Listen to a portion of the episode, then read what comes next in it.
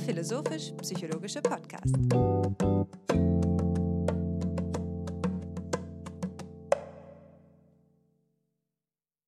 Herzlich willkommen, meine Damen und Herren, zur 102. Episode des Podcasts FIPSI, des philosophischen und psychologischen Podcasts. Nach einer Reihe von Aufnahmen, bei denen wir mindestens zu dritt miteinander gesprochen haben, ähm, haben wir uns heute dazu entschlossen, einmal wieder im Kern des Projekts aufzunehmen, also im Zwiegespann von Hannes und mir. An einem lauschigen Montagabend finden wir uns zusammen im Internet ein, um über Didaktik zu sprechen. Aber all dem voraus schicke ich ein Grüß, ein Grüßchen nach Köln. Guten Abend. Grüß dich, Alexander. Ähm, schön, dass wir es mal wieder zu zweit schaffen auch. Jetzt, ich will nichts ge sagen gegen die Episoden mit Gast, aber es hat doch was Schönes wieder in das traute Zweiergespann zurückzukehren und hier eine Episode dieser Art aufzuzeichnen. Es steht ja ähm, bald bevor, wie immer, äh, das nächste Semester. Das Ende des einen kündigt den Anfang des nächsten an. Und es ist nie der falsche Zeitpunkt insofern, um sich über diese Frage nach der Didaktik äh, äh, auszutauschen und sich darüber Gedanken zu machen, was denn ähm, es damit auf sich hat. Und das wollen wir auch heute tun. Insofern ähm, ähm, könnte man sagen, das gehört in den Grundlagenkurs FIPSI. Die Didaktik ist eines der Themen, zwar nicht von dem jeder Student, jede Studentin einmal gehört haben muss, aber von dem eben jeder Lehrende und jede Lehrende einmal ge gehört haben sollte und sich einmal darüber verständigt haben sollte. Wir haben keine eigene Kategorie. Wir könnten eine Kategorie aufmachen von FIPSI für didaktische Themen. Das hatten wir öfter schon einmal besprochen, aber zum Beispiel die Episode zur Idee der Universität, diese Dinge. Ähm, aber äh, wir wollen auch nicht für jedes Unterthema eine neue Kategorie aufmachen. Insofern sage ich jetzt einfach mal äh, Grundkurs FIPSI. Genau. Ich freue mich auf jeden Fall auf deine Einführung ins Thema, Alexander, und bin dann schon gespannt auf die Diskussion. In den bisher aufgenommenen Episoden hatte ich vielfach die Gelegenheit, etwas als ein Herzensthema zu bezeichnen und das könnte Sie, liebe Hörerinnen und Hörer, dazu führen, mir mit Skepsis zu begegnen, wenn ich etwas als ein weiteres Herzensthema bezeichne. Ähm, es verhält sich aber so und es gibt eben leidenschaftliche Menschen, zu denen ich mich auch zählen darf. Und deswegen äh, sage ich erneut, Didaktik ist ein Thema, das mich seit längerer Zeit beschäftigt, und zwar in einer unmittelbaren Selbstbezüglichkeit. Denn ähm, es ist jetzt etwa sieben Jahre her oder vielleicht auch acht, dass ich zum ersten Mal eine Lehrveranstaltung gegeben habe. Und ähm, seitdem frage ich mich, wie es mir besser gelingen kann oder wie es mir überhaupt gelingen kann, meine Arbeit als Dozent zu meistern. Nun, ähm, wie Sie vielleicht wissen, ist es so, dass Universitätslehrende keine didaktische Ausbildung erhalten. Es ist ein Vertrauensvorschuss, der hier geleistet wird. Vielleicht ist es auch ein ähm, institutionelle äh, Ermangelung von Kompetenzen oder von Kapazitäten. Vielleicht ist es ein Mangel.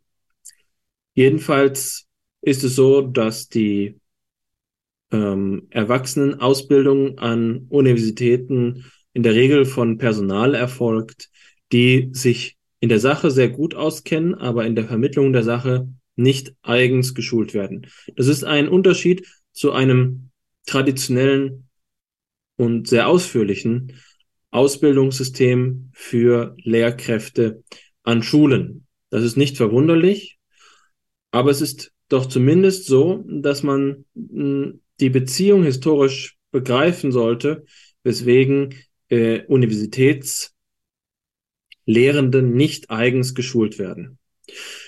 Ich kenne dafür keine Darstellung und kann jetzt hier auch nur mutmaßen. Und das ist sicherlich auch das richtige Vorwort, um die heutige Episode einzuleiten. Wir sind weder du noch ich Spezialisten für Pädagogik, Didaktik Bildungswissenschaften oder gar pädagogische Psychologie. Es ist ein Gebiet der Psychologie, das uns jetzt hier vielleicht unter den genannten noch am nächsten steht, aber es ist ein eigenständiges und man muss in ihm Wissen besitzen und Expertisen erwerben, die wir nicht besitzen, über die wir nicht verfügen. Nichtsdestoweniger glaube ich, dass es entscheidend ist, auf dieses Thema zu blicken, wenn man im, über Philosophie im Allgemeinen, aber auch über die Psychologie spricht.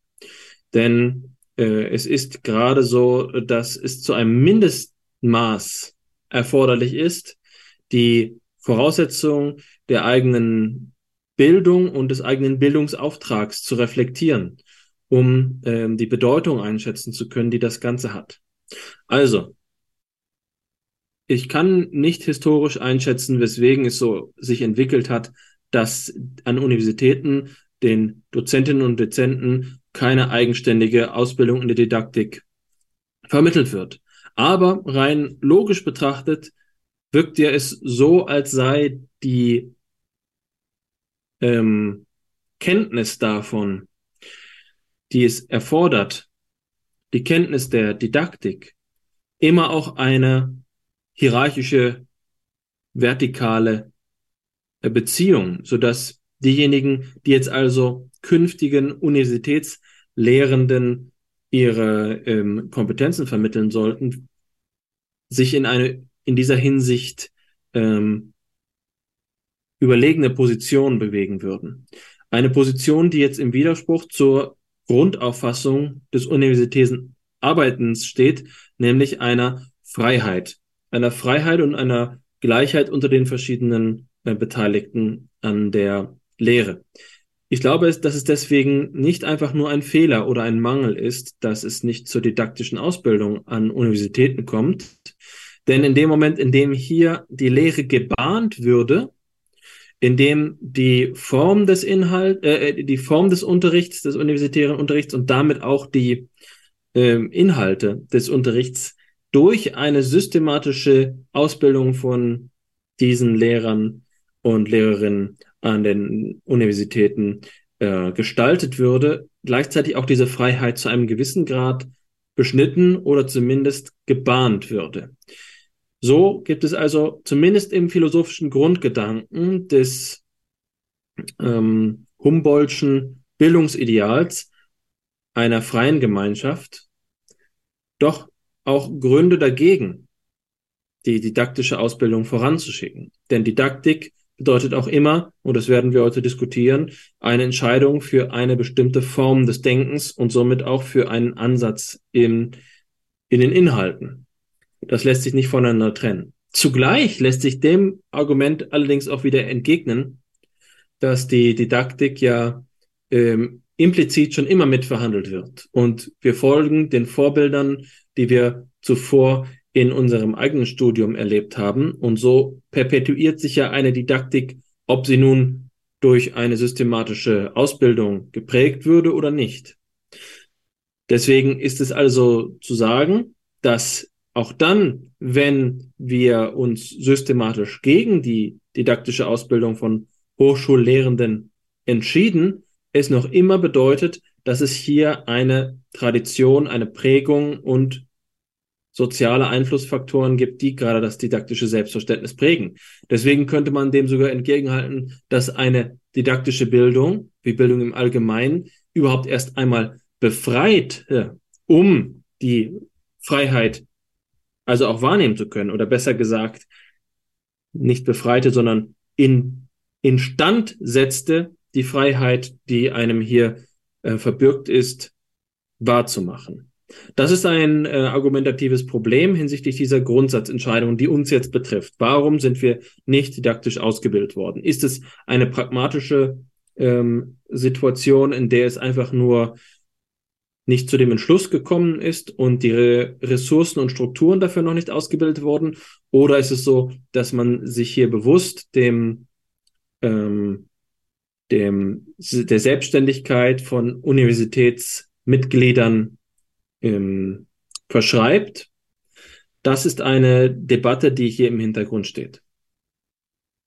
Nun möchte ich aber von diesem kleinen Präludium, das uns nur an den Punkt führt, warum uns Didaktik grundsätzlich beschäftigt, zur Sache kommen. Was es denn überhaupt mit Didaktik auf sich hat und äh, in welcher Form wir uns heute in, in dieser Folge über Didaktik austauschen wollen. Ich hatte unlängst die Gelegenheit dazu, mich etwas ausführlicher mit den Grundlagen der Didaktik auseinanderzusetzen, insbesondere der Philosophiedidaktik. Das heißt nicht, dass ich in die Tiefen des Diskurses eingestiegen bin. Es sind, wie gesagt, die Grundlagen. Aber mit diesen Grundlagen habe ich mich zumindest etwas ausführlicher auseinandergesetzt. Und ich glaube dabei ein paar Dinge begriffen zu haben, die es ähm, ermöglichen, dass wir, dass wir diesen Zusammenhang hier äh, diskutieren. Ganz grundsätzlich stellt sich vielleicht die Frage, wie steht denn überhaupt der Begriff Didaktik im Verhältnis zu Begriffen wie Bildungswissenschaft oder Pädagogik? Nun, während die Pädagogik sich mit der Praxis und Theorie von Bildung im Allgemeinen beschäftigt, handelt die Didaktik von den Methoden und Inhalten von Lehren und Lernen. Es ist die Lehr-Lernsituation, die das Grundgefüge der äh, Didaktik ausmacht. Während also pädagogische Fragen ähm, den Rahmen der Didaktik geben, ist die Didaktik ein spezifischer sachlicher Gehalt, der für pädagogische Fragen im Zusammenhang von Lernen und Lehren bedeutsam wird. Anders gesagt, die Beziehung Schüler-Lehrer ist die Grundbeziehung der Didaktik. Wir haben ähm, eine Reflexion auf die Rolle des Schülers, wir haben eine Re Reflexion auf die Rolle des Lehrers in einem sozialen Sinne. Das heißt also von Rollen zu sprechen, aber es geht auch noch viel fundamentaler um die Einheit dieser, äh, dieses Verhältnisses. Und wir haben uns in der Vergangenheit von Fipsi schon über die, ähm, das Sprangersche Gleichnis des Bogenschnitzers ausgetauscht, das mich immer wieder fasziniert. Es handelt sich hier um so etwas wie ein Urphänomen, der Punkt, an dem ein Mensch zum anderen kommt, um etwas zu lernen. Die Öffnung des eigenen Geistes gegenüber der Reife des anderen. Das ist ähm, hier also eine Beziehung, die das Spezifikum der Didaktik ausmacht. Das Lehren und das Lernen. Lernen lässt sich sicherlich auch, auch äh, autodidaktisch. Das ist sicherlich eine Sondersituation der Didaktik. Dann, wenn man sich selbst der Lehrer ist oder mh, hm, keinen Lehrer braucht. Grundsätzlich ist es aber so, dass der Kern des didaktischen Denkens die Beziehung Schüler und Lehrer betrifft. Diese Betrachtungsweise gestattet jetzt verschiedene Schwerpunkte zu bilden. Man kann sich darüber äh, Gedanken machen, welche Inhalte vermittelt werden sollen, um ein bestimmtes Sachgebiet zu erforschen. Man kann darüber nachdenken, welche sogenannten Methoden zu verwenden sind. Und mit Methoden ist dann die äh, Gestaltung des sozialen Umgangs miteinander gemeint. Oder, und das ist sicherlich das Philosophischste daran, es lässt sich über die Frage der Erziehung in einer äh, sozialphilosophischen Grundlage überhaupt nachdenken.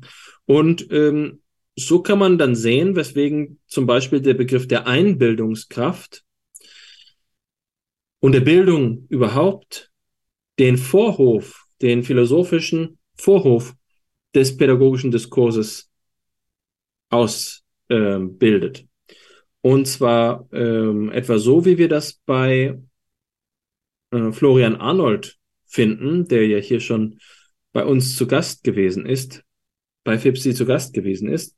Florian Arnold hat sich in seiner Dissertation mit dem Begriff der Einbildung und der Bildung überhaupt beschäftigt aus einer Perspektive, die rein philosophisch ist. Der Bildungsdiskurs ist hier also dem Erziehungsdiskurs vorgelagert. So ähnlich finden wir das bei Max Scheler, der über die Formen der Bildung und des Wissens spricht. Äh, die Möglichkeit hier philosophische Aspekte hervorzuheben, ist eine entscheidende Perspektive des pädagogischen Diskurses. Pädagogik heißt also nicht einfach immer nur die Gestaltung eines Klassenraums die ähm, Gestaltung von Schulcurriculen oder Curriculae, Curricula, ähm, sondern es heißt auch danach zu fragen, wie es überhaupt dazu kommt, dass ein Mensch gebildet wird, dass ein Mensch lernt, dass ein Mensch wächst, dass ein Mensch Mensch wird. Anders gesagt, das Thema der Pädagogik ist immer die Menschwerdung.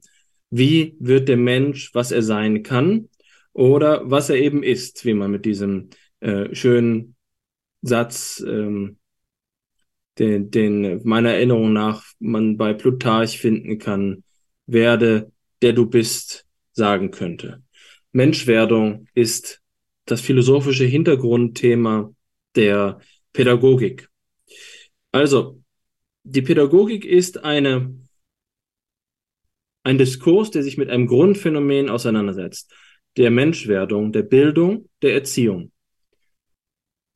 Gleichzeitig gibt es dann aber einen äh, Versuch, diesen Sachverhalt zu gestalten. Also es gibt nicht nur die philosophische Grundlagenreflexion auf das pädagogische schlechthin, sondern es gibt eben die Erkenntnis, dass Pädagogik immer äh, eine praktische Perspektive besitzt.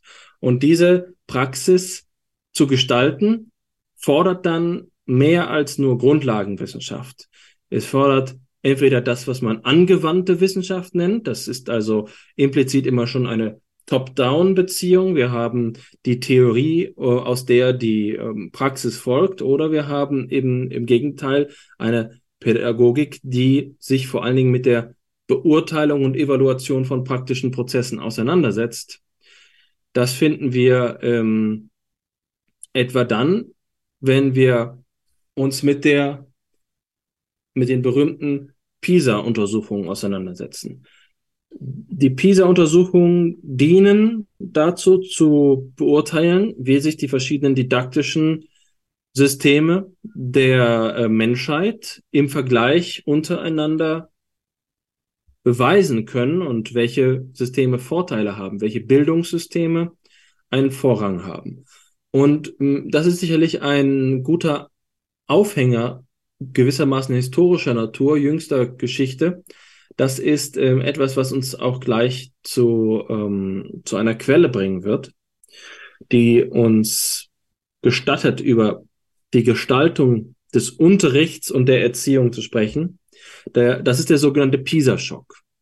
Der PISA-Schock ist meines Wissens entweder Ende der 90er oder in den frühen 2000er Jahren erfolgt und der ähm, PISA-Schock ist ein deutsches Phänomen oder ein Phänomen, was man vor allen Dingen in, in Deutschland ähm, so beschrieben hat. Und das ist, dass äh, der Umstand, dass Deutschland in dem PISA-Vergleich schlechter abgeschnitten äh, hat, als es dem eigenen sozial-kulturellen öffentlichen Erwartungsmuster ähm,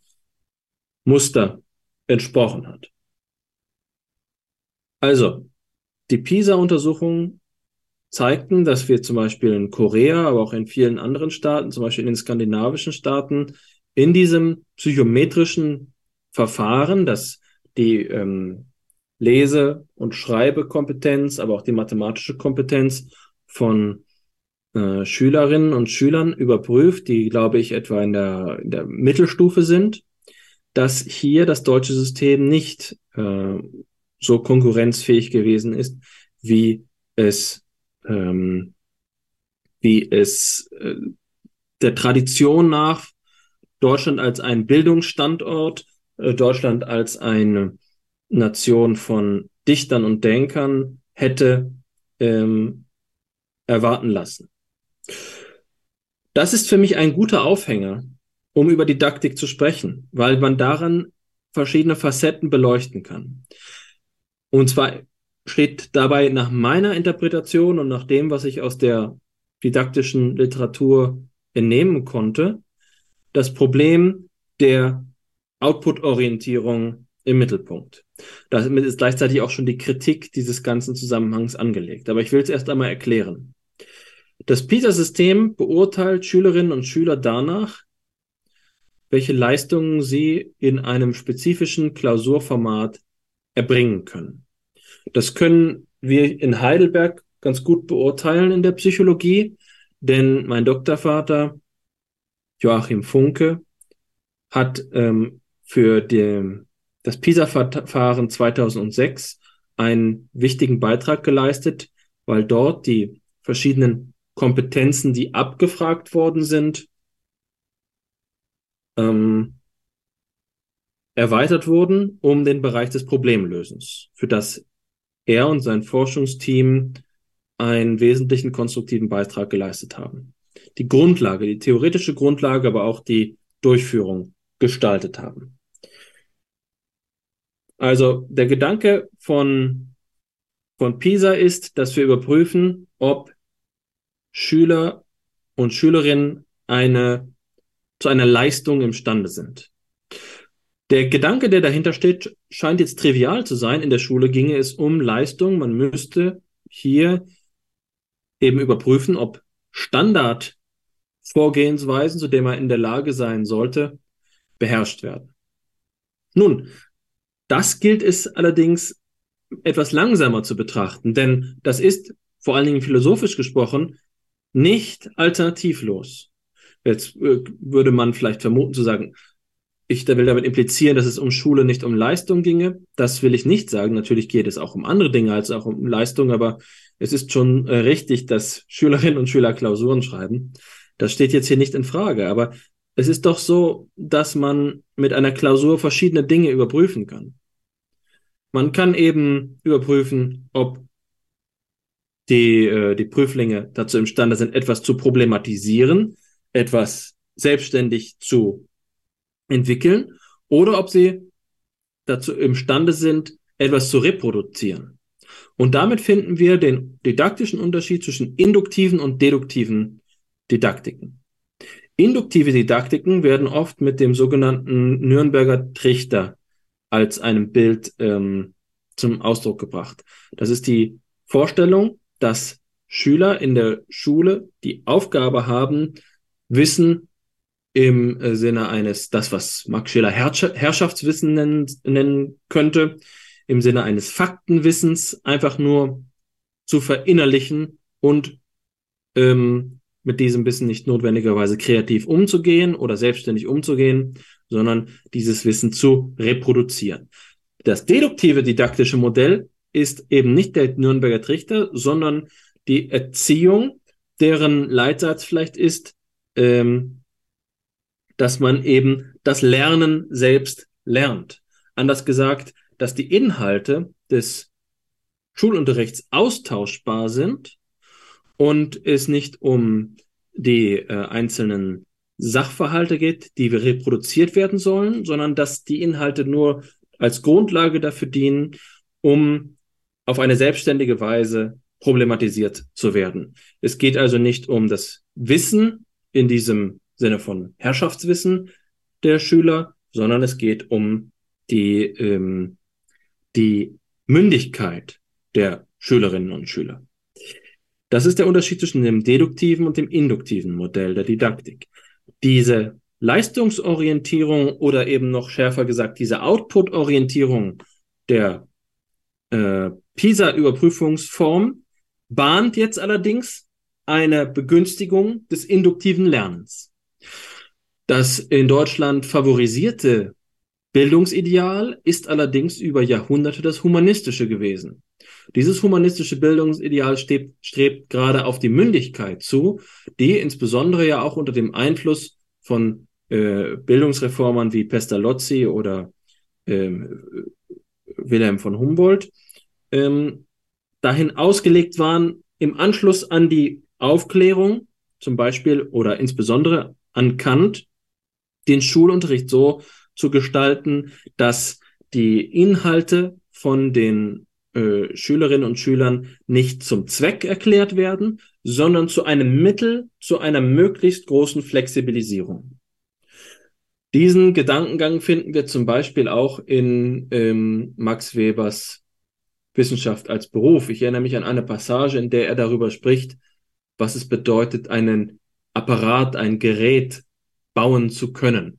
Es bedeutet nicht unbedingt, dass wir, sei es, äh, sei denn, wir seien, sind Ingenieure, ähm, dass wir dazu imstande werden, jetzt die ähm, Architektur eines Bildschirms, sagen wir mal, eines Fernsehbildschirms aus Erinnerung wiederzugeben, sondern wir wüssten, wenn man uns etwas Zeit gebe, wie, man, wie wir an das Wissen kommen und wie wir es uns aneignen müssten, um methodisch an den Punkt zu kommen, so ein Gerät zu konstruieren. Wir wissen, wie man mit Bibliotheken umgeht, wir wissen, wie man, äh, wie wir uns lernen, ähm, äh, Sachgebiete aneignen, die nicht ähm, in unserem bisherigen Kenntnisbereich liegen.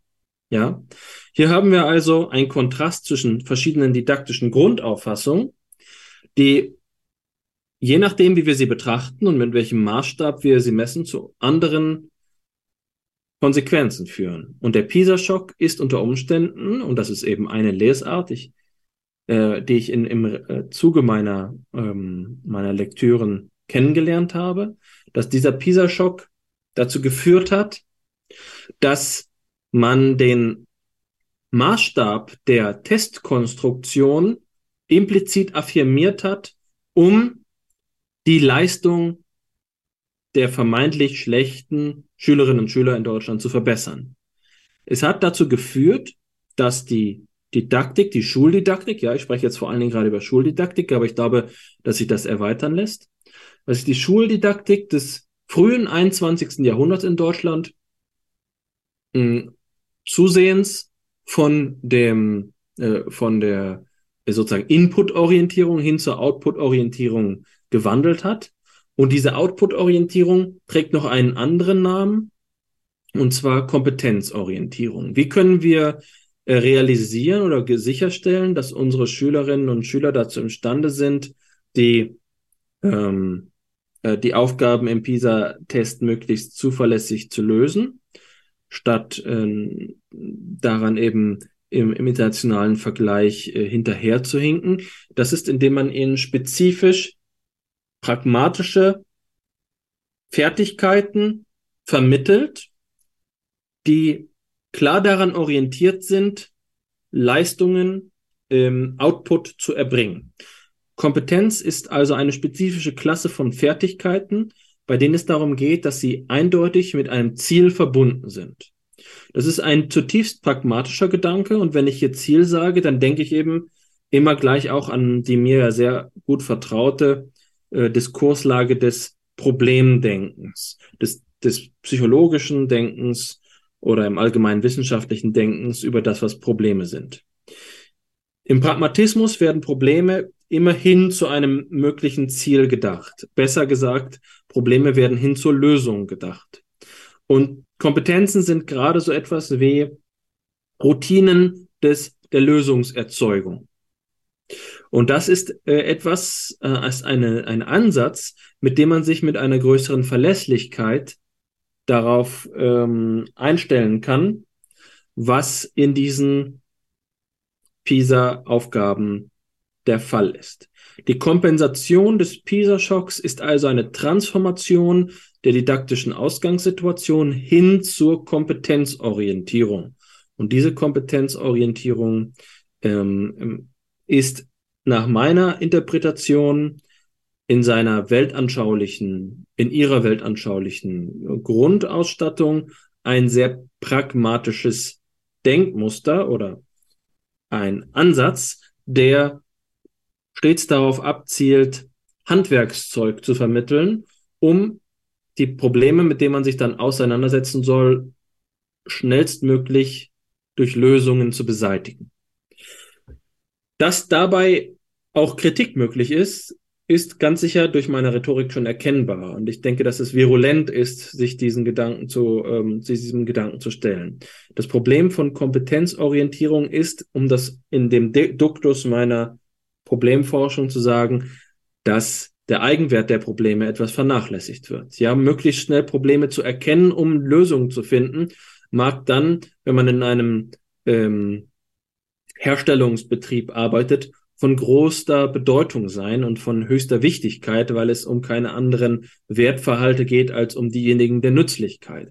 Aber es gibt jenseits der Nützlichkeit eben auch so etwas wie ein, eine Erkenntnishaltung, in der es nicht immer nur darum geht, Probleme zu beseitigen, sondern eben diese Probleme zu ertragen, die Ambiguität auf sich zu nehmen, um in der Atmosphäre des Problemhabens zu verharren und so die Spezifizität der Perspektive, die sich in dem Moment, in dem wir ein Problem in seiner Tiefe explorieren, äh, auszuposten und so die äh, Erkenntnis voranzutreiben. Es geht also nicht so sehr um Lösungen, als vielmehr um, ähm, um, um eine Fertigkeit, die nicht zielorientiert ist, sondern die erkenntnisorientiert ist, wenn ich es jetzt mal etwas schief so ausdrücken kann. Ich glaube aber, dass der Grundgedanke dabei verständlich geblieben ist. Vor diesem Hintergrund kann man über die Philosophiedidaktik sprechen. Und das ist ein Diskurs, der schon älter ist als der Pisa-Schock. Und zwar ähm, ein Diskurs, den man sich bis, in, bis an den Anfang des 20. Jahrhunderts hin zurückverfolgen kann, der aber nach meiner Recherche seinen besten Ausdruck in etwas findet, was ich jetzt in unserer ersten Quelle benennen möchte. Und das ist ein Text von Markus Tiedemann, der über äh, die Philosophiedidaktik einen Aufsatz geschrieben hat. Und da heißt es, im deutschsprachigen Raum kam es hingegen in den 80er Jahren zur sogenannten Martens-Refus-Debatte, einem handfesten Richtungsstreit. Martens vertrat nachdrücklich die Ansicht, dass Philosophie nicht um ihrer, sondern um unserer selbst willen praktiziert werde und daher als Unterricht stets in dialogischer Auseinandersetzung mit lebensweltlichen Problembezügen zu realisieren sei. Ein klar kompetenzorientiertes Philosophieverständnis, das Autoritäten der Philosophiegeschichte zu Dialogpartnern erklärt, die nur dann gehört werden, wenn von ihnen ein konkreter Beitrag zur Problemlösung zu erwarten ist. Refus warf Martens dagegen Verzicht auf Traditionswissen und Genese vor. Der Problembezug bei Refus ist von übergeordneter mentalitätsgeschichtlicher Natur. Es handelt sich um die Sinn- und Identitätskrise des modernen Menschen im Allgemeinen und der Schüler im Besonderen, die durch Nachvollzug der geistesgeschichtlichen Genese bewältigt werden soll. Zugespitzt lässt sich der Unterschied eines problemorientierten Unterrichts nach Martens und Refus wie folgt karikieren. Martens betritt die Klasse und sagt, da wir in der letzten Stunde darüber gestritten haben, ob man wissenschaftlich über Gott sprechen kann, habe ich euch heute einen Auszug aus Kants Kritik der reinen Vernunft mitgebracht. Mal sehen, wie ihr über Kants Problembewertung denkt. Refus betritt die Parallelklasse und sagt, ich habe euch die Kritik der reinen Vernunft mitgebracht, jetzt habt ihr ein Problem. Das ist also Tiedemanns Zusammenfassung der Martens-Refus-Debatte, die zu Recht hier als ein Richtungsstreit äh, bezeichnet wird. Und ich glaube, es wird auch ersichtlich, weswegen ich vorher über die Alternativen der induktiven und der deduktiven Didaktik gesprochen habe.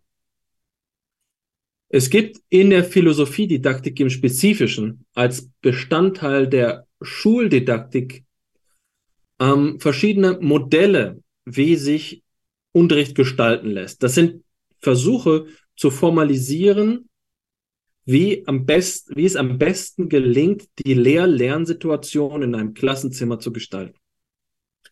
Und ähm, das Modell, das hier mit dem Namen Martens verbunden wird, das Modell, was ähm, Kompetenz äh, äh oder besser gesagt in diesem Fall Problemorientierung bedeutet, heißt dialogisch-pragmatische Philosophiedidaktik. Die dialogisch-pragmatische Philosophiedidaktik ist der Ansatz von Marx. Und da erkennen wir auch wieder, dass der Name der Pragmatik oder des Pragmatismus auch schon in den Namen des Modells getreten ist. Der Grundgedanke ist, dass Philosophie nützlich sein soll, um Alltagsprobleme zu bewältigen und ähm, gleichzeitig eben auch nützlich sein soll, im, in anderen Teilen des Lebens ähm, einen Fortschritt zu bringen. Die Rechtfertigung, sich mit Philosophie auseinanderzusetzen, ist also nicht mehr, dass man Philosophie einfach kennen muss, dass es zu unserem ähm, beispielsweise geistig-kulturellen Erbe gehöre, die Namen äh, Platons und Aristoteles einordnen zu können. Nein, äh, das ähm, philosophische Denken muss seinen Wert erweisen. Und äh, hier ist also der Gedanke, dass es spezifische Probleme gibt. Das sind nicht einfach nur die Probleme, die die äh, Schülerinnen und Schüler in den Unterricht mitbringen, auch wenn es solche sein können, sondern es sind schlecht und ergreifend Probleme, mit denen sich der Mensch konfrontiert sieht. Das ist noch etwas vage gehalten. Ich bin mir sicher, dass man bei Martens da noch ein paar Spezifizierungen kennenlernen kann. Es hängt natürlich alles von diesem Problembegriff ab und das ist ganz typisch für pragmatisches Denken.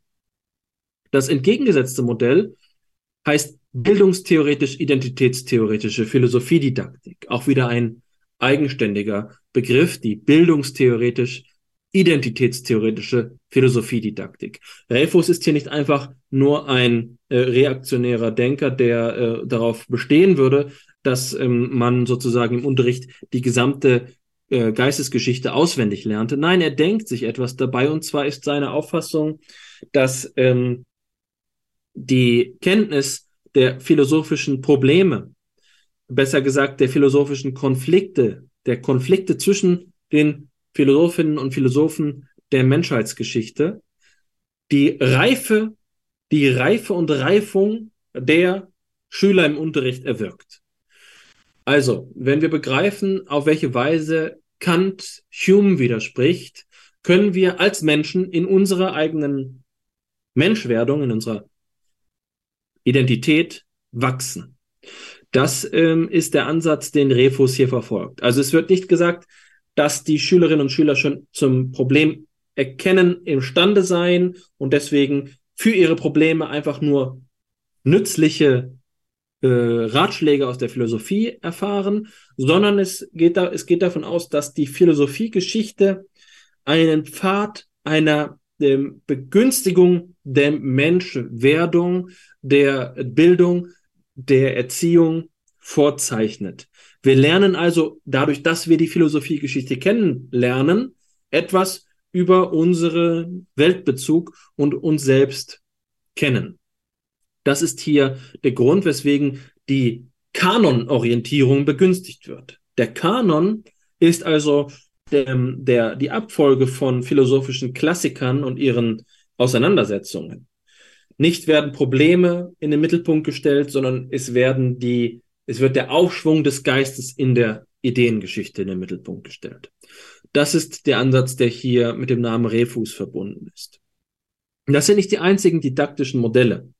Es gibt eine Vielfalt von weiteren Modellen, die dann insbesondere versuchen, auch Vermittlungen herzustellen. Ich nenne nur ein Beispiel.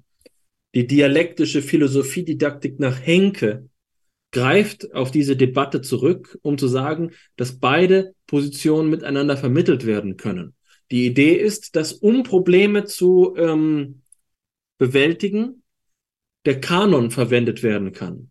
Dass der Kanon die Probleme über sich hinaustreibt. Zu sagen, ähm, wir finden eine Entsprechung für ein Problem, das die Schülerinnen und Schüler erleben, in der, ähm, in der Philosophiegeschichte erlaubt der äh, Kanon-Orientierung dann darauf aufbauend zu sagen, dass dieses Problem mit der, Hil mit der Bezugnahme auf weitere philosophische Positionen erweitert werden kann, so dass sich das Problem selbst transformiert, so dass die äh, Schülerinnen und Schüler an dem, äh, an der Philosophiegeschichte lernen, wie sich ihr Problem weiter transformiert. Und zwar insbesondere in einer dialektischen ähm, ähm, Arbeitsweise. Ja.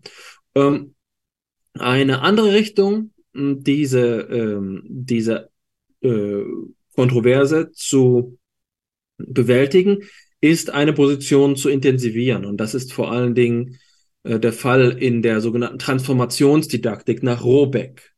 Robeck geht davon aus, dass wir uns die Position der philosophischen Geschichte, zum Beispiel die Hermeneutik, die Phänomenologie, die analytische Philosophie und so weiter und so fort, alles, was sich so halbwegs isolieren lässt, als Kompetenzen in, ähm, interpretieren können. Also wir sagen, mh, hm, die, ähm, die Epoche oder äh, der hermeneutische Zirkel oder die Sprechaktanalyse sind nicht einfach nur Geschehnisse in der Philosophiegeschichte, sondern es sind die Kompetenzen, die die Schülerinnen und Schüler in der Schule erwerben können, um ihre Probleme zu bewältigen. Das heißt, hier wird Martens Ansatz weitergedacht und zwar radikalisiert, indem hier nicht nur die ähm, Philosophiegeschichte als Dialogpartner herangezogen wird, sondern sie selbst zu einer Kompetenz transformiert wird. Das ist der Gedanke der Transformationsdidaktik nach Rehbock. Das sind nicht alle didaktischen Modelle, die sich so finden lassen, aber das ist einfach, ähm, denke ich, eine gute Illustration, worum es im didaktischen Diskurs geht. Es geht darum, nach welchen Prinzipien Unterricht gestaltet werden soll. Und je nachdem, für welch, auf welche Seite man sich hier schlägt, werden natürlich die Aspekte des Unterrichts anders beleuchtet. Welche ähm, Bedeutung zum Beispiel Gespräche im Unterricht haben sollen, hängt ähm, entscheidend davon ab. Und es wird in der didaktischen Literatur, in der philosophiedidaktischen Literatur wiederholt darauf Bezug genommen, dass das Gespräch der Mittelpunkt ähm, des philosophischen Unterrichts sei. So kann man zum Beispiel sagen, dass ähm, die unterschiedlichen Gesprächsformen, die so in einem, die in so einem Philosophieunterricht vorkommen, je nachdem, wie, ähm, wie man den didaktischen Ansatz wählt, begünstigt werden. Also es gibt zum Beispiel klassischerweise das sogenannte gelenkte Unterrichtsgespräch. Das ist ein Gespräch, bei dem der Lehrer oder die Lehrerin, und das bedeutet für uns auch als Universitätsdozenten die Dozentin oder der Dozent, Fragen stellt, auf die sie oder er bereits die Antwort wissen und es möglichst darum geht, die Ständen zu aktivieren ähm, oder ihr Wissen zu überprüfen. Das ist eine, eine Lenkung, die den Pfad bereits vorgegeben hat. Das ist natürlich etwas, was sich äh, mit Refus etwas besser verbinden lässt als mit Martens. Denn bei Martens geht es ja vor allen Dingen um die Problematisierung. Für so eine Problematisierung bildet sich, bietet sich als Alternative zum Beispiel das themenzentrierte Unterrichtsgespräch ab. Auch wieder ein Terminus technicus. Das themenzentrierte Unterrichtsgespräch zielt darauf ab, dass die Schülerinnen und Schüler ihre eigenen Probleme zur Sprache bringen äh, und miteinander diskutieren und die Fragen mh, der Lehrer dabei nur dazu dienen, die äh, Aufmerksamkeit auf dem Thema zu äh, verwahren, zu belassen.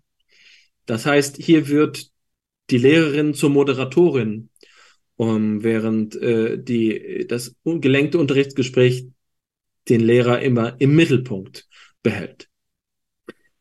Das ist bereits ein ausführlicher Aufriss der Problematik, die sich in der Didaktik zeigt. Und ich glaube, aus äh, meiner Darstellung ist klar geworden, dass ich hier eine ähm, diskursive Kontinuität sehe. Also es ist ähm, so, dass man nicht einfach in der Didaktik bei einem beliebigen Element anfängt, äh, sagen wir der Möglichkeit, wie man Textarbeit gestaltet, äh, wie Schülerinnen und Schüler Texte lesen sollen, ob sie nun den Text szenisch inszenieren sollen oder ob sie ihn, äh, eben, ob sie dabei bestimmte Analyseformen darstellen sollen. Also das sind natürlich auch Fragen der Didaktik, aber das sind keine isolierten Fragen, sondern sie betten sich ein in ein gewissermaßen weltanschauliches, aber letzten Endes also äh, von praktischen Interessen getriebenes ähm, philosophisches Muster, an deren Quell die Frage steht,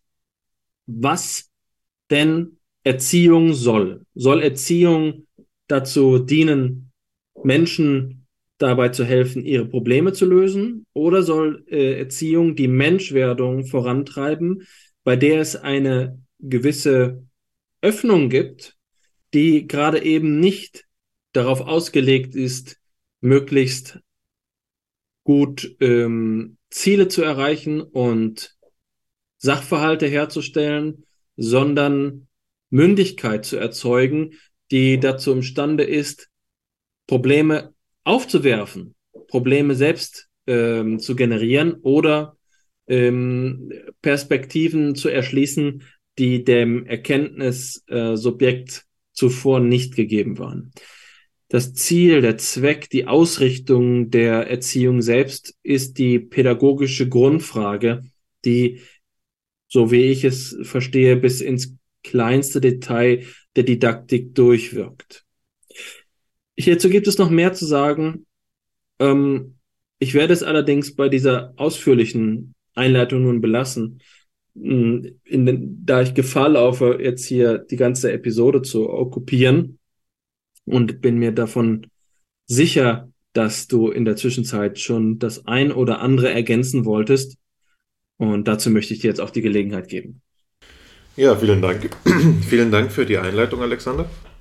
Ähm, ich setze direkt da an, wo du aufgehört hast. Du hast ja jetzt, wie du selbst dargestellt hast, einen Rundumschlag gegeben von der ähm, Grundsituation der Didaktik, die du mit dem Lehrer-Schüler-Verhältnis benannt hast, jetzt hin bis zu unterschiedlichen zeitgenössischen Ansätzen in der Didaktik, die eben Vorschläge ähm, darstellen, was guten Unterricht ausmacht. Das war jetzt alles verhandelt, vor allen Dingen am Modell äh, des Schulunterrichts. Ja. Ähm, das wird etwas sein, das ähm, äh, ich in diesem Beitrag auch noch einmal äh, erweitern, äh, erweitern möchte und auf die Universitätsbildung, auf den Unterricht in der Universität noch einmal etwas hin, äh, ausrichten möchte, ohne aber den Bezug zu verlieren.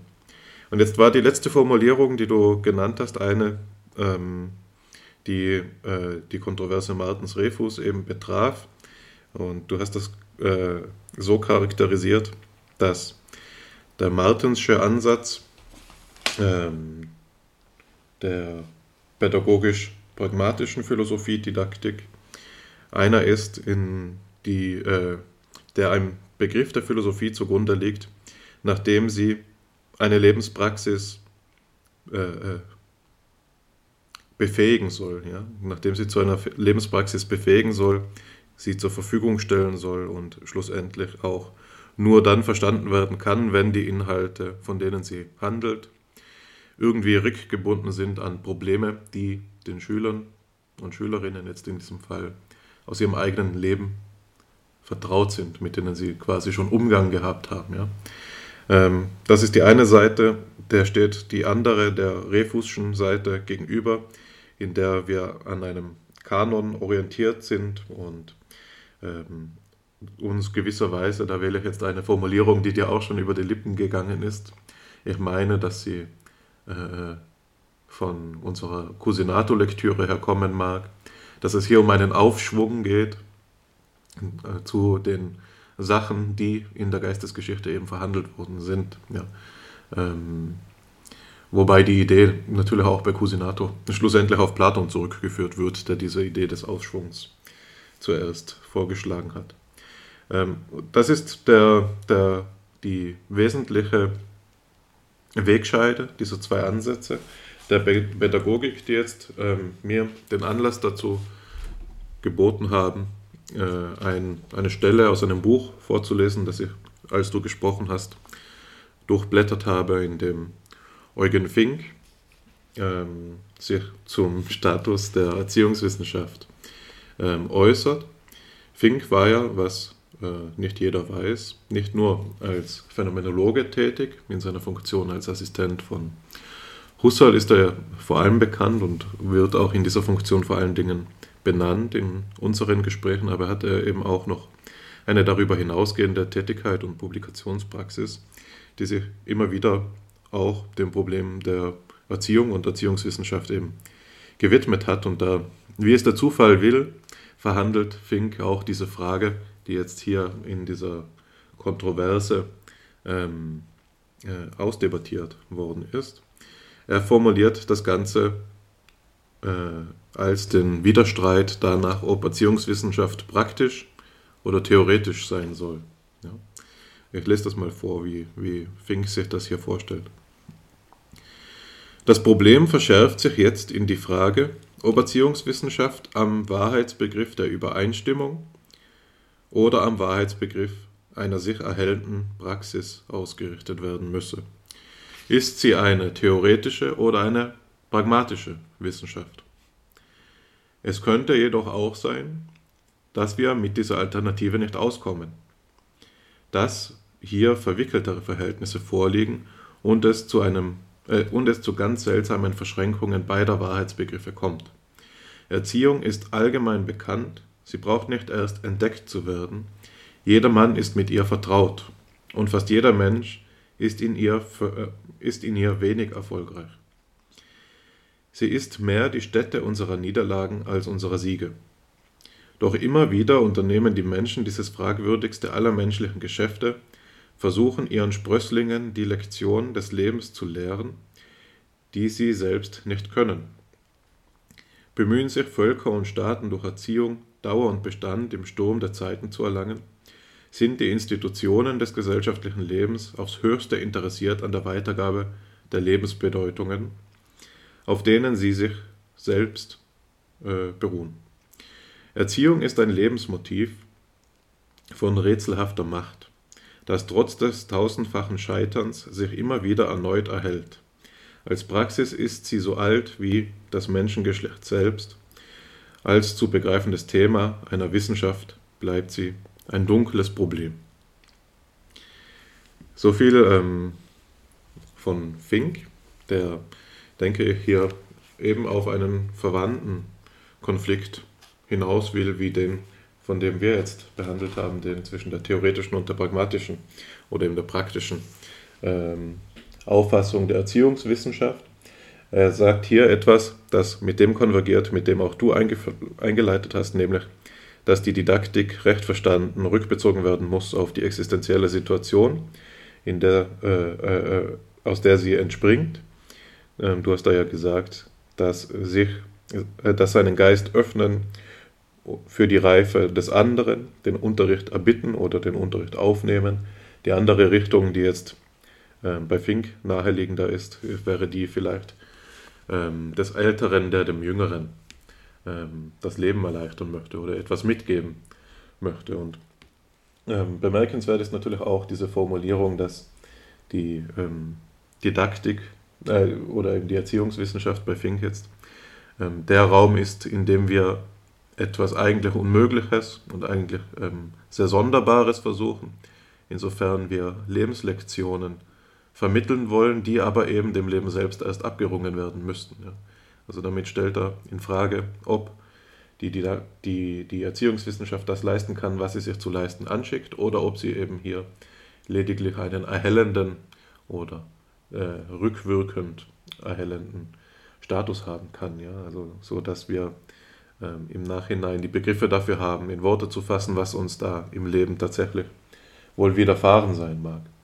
Und er deutet eben auch an, dass die Erziehung aufgrund ihrer ähm, großen Bedeutung im Lebensvollzug oder aufgrund ihrer existenziellen Bedeutung etwas ist, das äh, von jedem betrieben wird jeder Mann und jede Frau ähm, erzieht oder wurde erzogen. Die Erziehung ist allgegenwärtig und es gibt auch kein hinter ihr. Ja? Und jetzt wird es eben so, dass die Situation ähm, vertrackt wird, wenn wir uns wissenschaftlich auf dieses Lebensphänomen Erziehung richten, weil ähm, es keinen Standpunkt von außen gibt. Ja? Es gibt keinen archimedischen Standpunkt eines äh, selbst Unerzogenen, der jetzt auf das Erziehen neutral blicken könnte, sondern es ist immer ein Blick vom Erzogenen auf das Erziehen.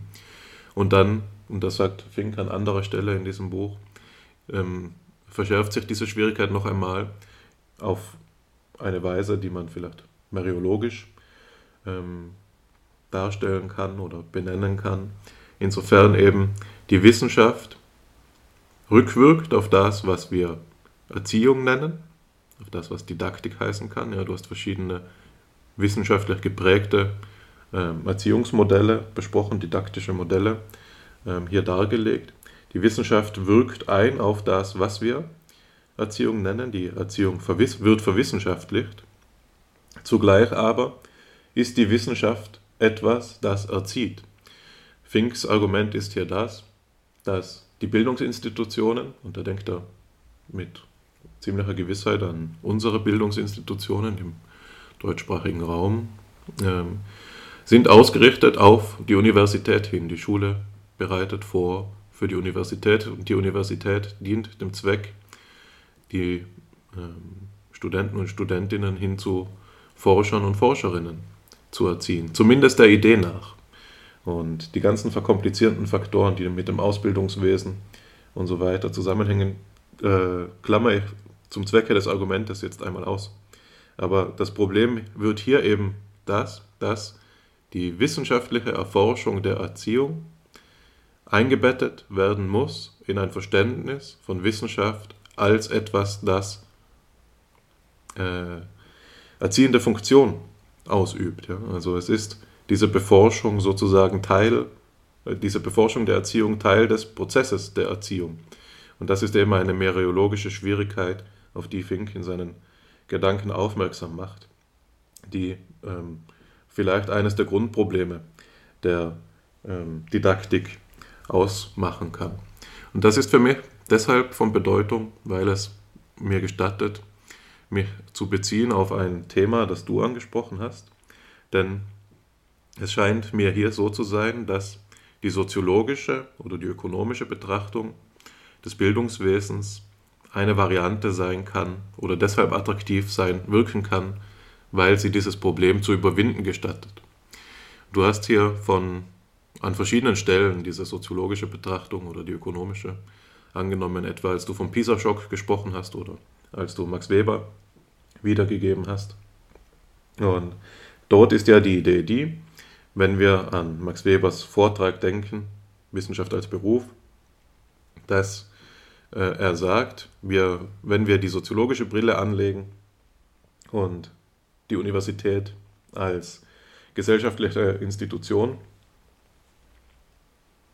betrachten und sie reflektieren, dann fällt uns auf, dass die Freiheit und die, das äh, selbst Handeln, das Aufgeklärte, ähm, dass sich der Universitätsprofessor vielleicht einredet, tatsächlich illusionär ist, da er selbst arbeitet für seinen Chef, für den Direktor beispielsweise oder den Mittelgeber ähm, der Universität. Das ist eines der Argumente, die sich bei Weber finden in diesem Vortrag. Vielleicht wird es noch prägnanter, wenn wir an den Doktoranden denken, der freie Forschung betreiben soll, aber in allerlei Abhängigkeitsverhältnissen ähm, steht.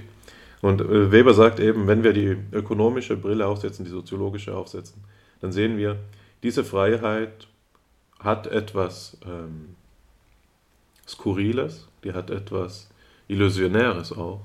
Denn ähm, wozu die Universität wirklich dient, ist der Verleih von Graden, von akademischen Graden. Die Universität ist in der Gesellschaft die, der Ort, an dem die Titel verliehen werden, sodass ähm, Menschen dazu befähigt werden, anderweitige Berufe auszuüben, ja, anderweitig äh, erwerbstätig zu werden. Das ist eine der zentralen Funktionen der Universität. Das Problem an dieser Betrachtungsrichtung ist natürlich, dass sie die, den idealen Gehalt außer Acht lässt. Das, was du angesprochen hast als die Idee der Menschwerdung, die einem Erziehen zugrunde liegt, wird ja ausgeklammert. Und äh, dafür aber ähm, die Rahmenbedingungen, unter denen Universität wirksam wird und auf die sie rückwirkt oder die anderen Systeme, in die sie eben eingespeist wird, in den Vordergrund stellt. Und unter dieser Rücksicht würde sich diese Problematik, die Fink benannt hat, gar nicht erst aufwerfen. Ja? Also die Problematik, dass die Wissenschaft sowohl das Erziehen zum Gegenstand hat, als auch erzieherische Funktion ausübt, ist etwas, das ähm, innig verwoben ist eben mit dieser existenziellen Betrachtungsrichtung, in der die Grundsituation des Erziehens mit in Betracht kommt. Ja. Und hier sehen wir sowohl den Reiz als auch den Nachteil dieser verobjektivierenden äh, Anschauungsart, die wir beim Weber finden. Der Reiz ist, dass sie das Problem ähm, verschwinden lässt. Und der Nachteil ist, dass dies geschieht aufgrund einer Ausklammerung, ja, aufgrund einer, einer Absicht im, Sinn, im Sinne von Absehen. Ja. Ähm, das ist natürlich nicht der philosophische Weg. Als Philosoph können wir zwar den Wert sehen, den dieses Verfahren birgt, insofern es handlungsfähig macht und weitere Horizonte für das Denken erschließt, aber insofern das Problem e-, eben nicht wirklich behandelt wird, sondern bloß von ihm abgesehen wird, bleibt es für uns in seinem Geltungsbereich bestehen. Ganz davon abgesehen, dass man, und das ähm, hat ja der Herausgeber dieser Quelle, die du verlesen hast, also der Herausgeber des Buches, innerhalb dessen Tiedemanns Arbeit abgedruckt ist, selbst ähm, ausführlich ähm, dargestellt und erforscht. Man kann natürlich eben auch auf der Ebene der soziologischen Betrachtung hier wieder philosophisch werden. Du hast das schon angedeutet. All diese Perspektiven sind nicht alternativlos. Und äh, Julian Niederrümelin hat ja eben in diesem Sinne auch eine gesellschaftliche Debatte angestoßen, die philosophisch informiert war, über diese Frage, ob denn die Funktion der Universität richtig damit gefasst ist, dass es bei ihr um den Verleih von Graden geht. Das Ganze läuft dann unter dem Stichwort Akademisierungswahn. Und das findet auch statt, das sage ich jetzt nur noch äh, als Exkurs, im Rahmen einer Reflexion auf diesen PISA-Schock, von dem du gesprochen hast, und der, ähm, der Antwortstrategie Deutschlands, die eben darin besteht, zu einem gewissen Teil den, den internationalen Vergleich zu bemühen. Ja, die ganze Idee des PISA-Schocks ist es ja, dass Deutschland schlechter abschneidet als andere Länder. Es ist von vornherein eine internationale Perspektive, die wir hier einnehmen. Die Lösung soll dann sein, dass das Bildungssystem Deutschlands denen angeglichen wird, die eben bessere PISA-Ergebnisse erzielt haben. Rümelin verhandelt das am Beispiel von Korea und die hier eben sehr gut abgeschnitten haben und stellt fest, dass in Korea die Akademisierungsquote auf die gesamte Gesellschaft hin betrachtet viel höher ist als in Deutschland und die deutschen Politiker und Politikerinnen das eben zum Anlass genommen haben, hier Ziele zu definieren für die gesellschaftliche Entwicklung über die nächsten Jahre in Deutschland, dass dieser Akademisierungsgrad ansteigen soll. Rümelin wendet sich dagegen und das ist das, was ich meinte. Er zeigt eben Alternativen auf und fragt eben, danach, welche Leistungen in der deutschen Gesellschaft wirklich erforderlich sind und stellt fest, dass zu einem großen Teil die Berufe, die in Ländern wie Korea oder eben auch den USA ähm, ähm, einen akademischen Grad voraussetzen, in Deutschland durch das Ausbildungswesen ähm, gehandhabt werden und insofern diese Erhöhung des, der Akademisierungsquote ein bloßes Artefakt der internationalen Betrachtung wäre und gar nicht das ähm, gewünschte Ziel einer Verbesserung des Bildungswesens zu erreichen, instand versetzen würde. Ja, also das ist ein schönes Beispiel meines Erachtens für eine, ein philosophisches Argument äh, in diesem gesellschaftlich-soziologischen Diskurs dafür, dass es eben wichtig ist, diese existenzielle Grundsituation von Erziehen und Lehren und vor allem auch der Lebensrealität ähm, im kulturellen Kontext mit zu, mit zu berücksichtigen. Ähm, genau, vielleicht einmal bis zu diesem Punkt von, von meiner Seite aus. Ähm, die, die letzte Sache, die ich nur noch ähm, ähm, anbringen wollte, um es nicht unter den Tisch fallen zu lassen, ist natürlich, dass der Appell, und da können wir uns jetzt vielleicht daran versuchen, dass der Appell an einen äh, äh Bildungsbegriff von Lebensbedeutsamkeit, ähm, der sich auf die Menschwerdung im weitesten Sinne beruft, auf irgendeine Form von Aufschwung, ähm, doch soweit äh, äh, immer auch zu kurz tritt, wenn, wenn das eben nicht weiter ausbuchstabiert wird, was genau das bedeuten soll. Und wenn ich dich richtig verstanden habe, können beispielsweise das Transformationsmodell in der Didaktik, die Transformationsdidaktik, die eben problemgeschichtliche äh, äh, Errungenschaften als Kompetenzen interpretiert, ähm, so aufgefasst werden, dass hier versucht wird, diese, diese Idee der Menschwerdung dann auch zu konkretisieren. Ja, aber ähm, das wäre quasi meine Rückfrage, die ich an dich weitergeben möchte, ob das möglich ist, so wie du den Diskurs bis jetzt überschaust, da ähm, ähm, ja, einfach konkret zu werden, eben auch mit an die konkrete Praxis des Lehrens ähm, zu denken. Ja? Was, was bedeutet dieser Aufschwung? Wie bringt man den bei? Ja? Ist das nicht von vornherein paradox, jemanden dazu befähigen zu wollen, zu einer höheren Seinsform schlussendlich vorzudringen, wenn das jetzt bedeuten soll, die Anreize zu setzen, die das ähm, ähm, attraktiv machen? Oder ist das nicht etwas, das aus dem Inneren der Person kommen muss und vielleicht auch eben der Grund dessen dafür sein könnte, warum Fink davon spricht, dass der Unterricht eben vor allem misslingt, ja, weil es eben nicht so einfach ist und nicht ohne weiteres möglich ist, vielleicht sogar eben grundsätzlich ähm, verwirrt ist, zu meinen, man könne diese Form von Aufschwung anerziehen.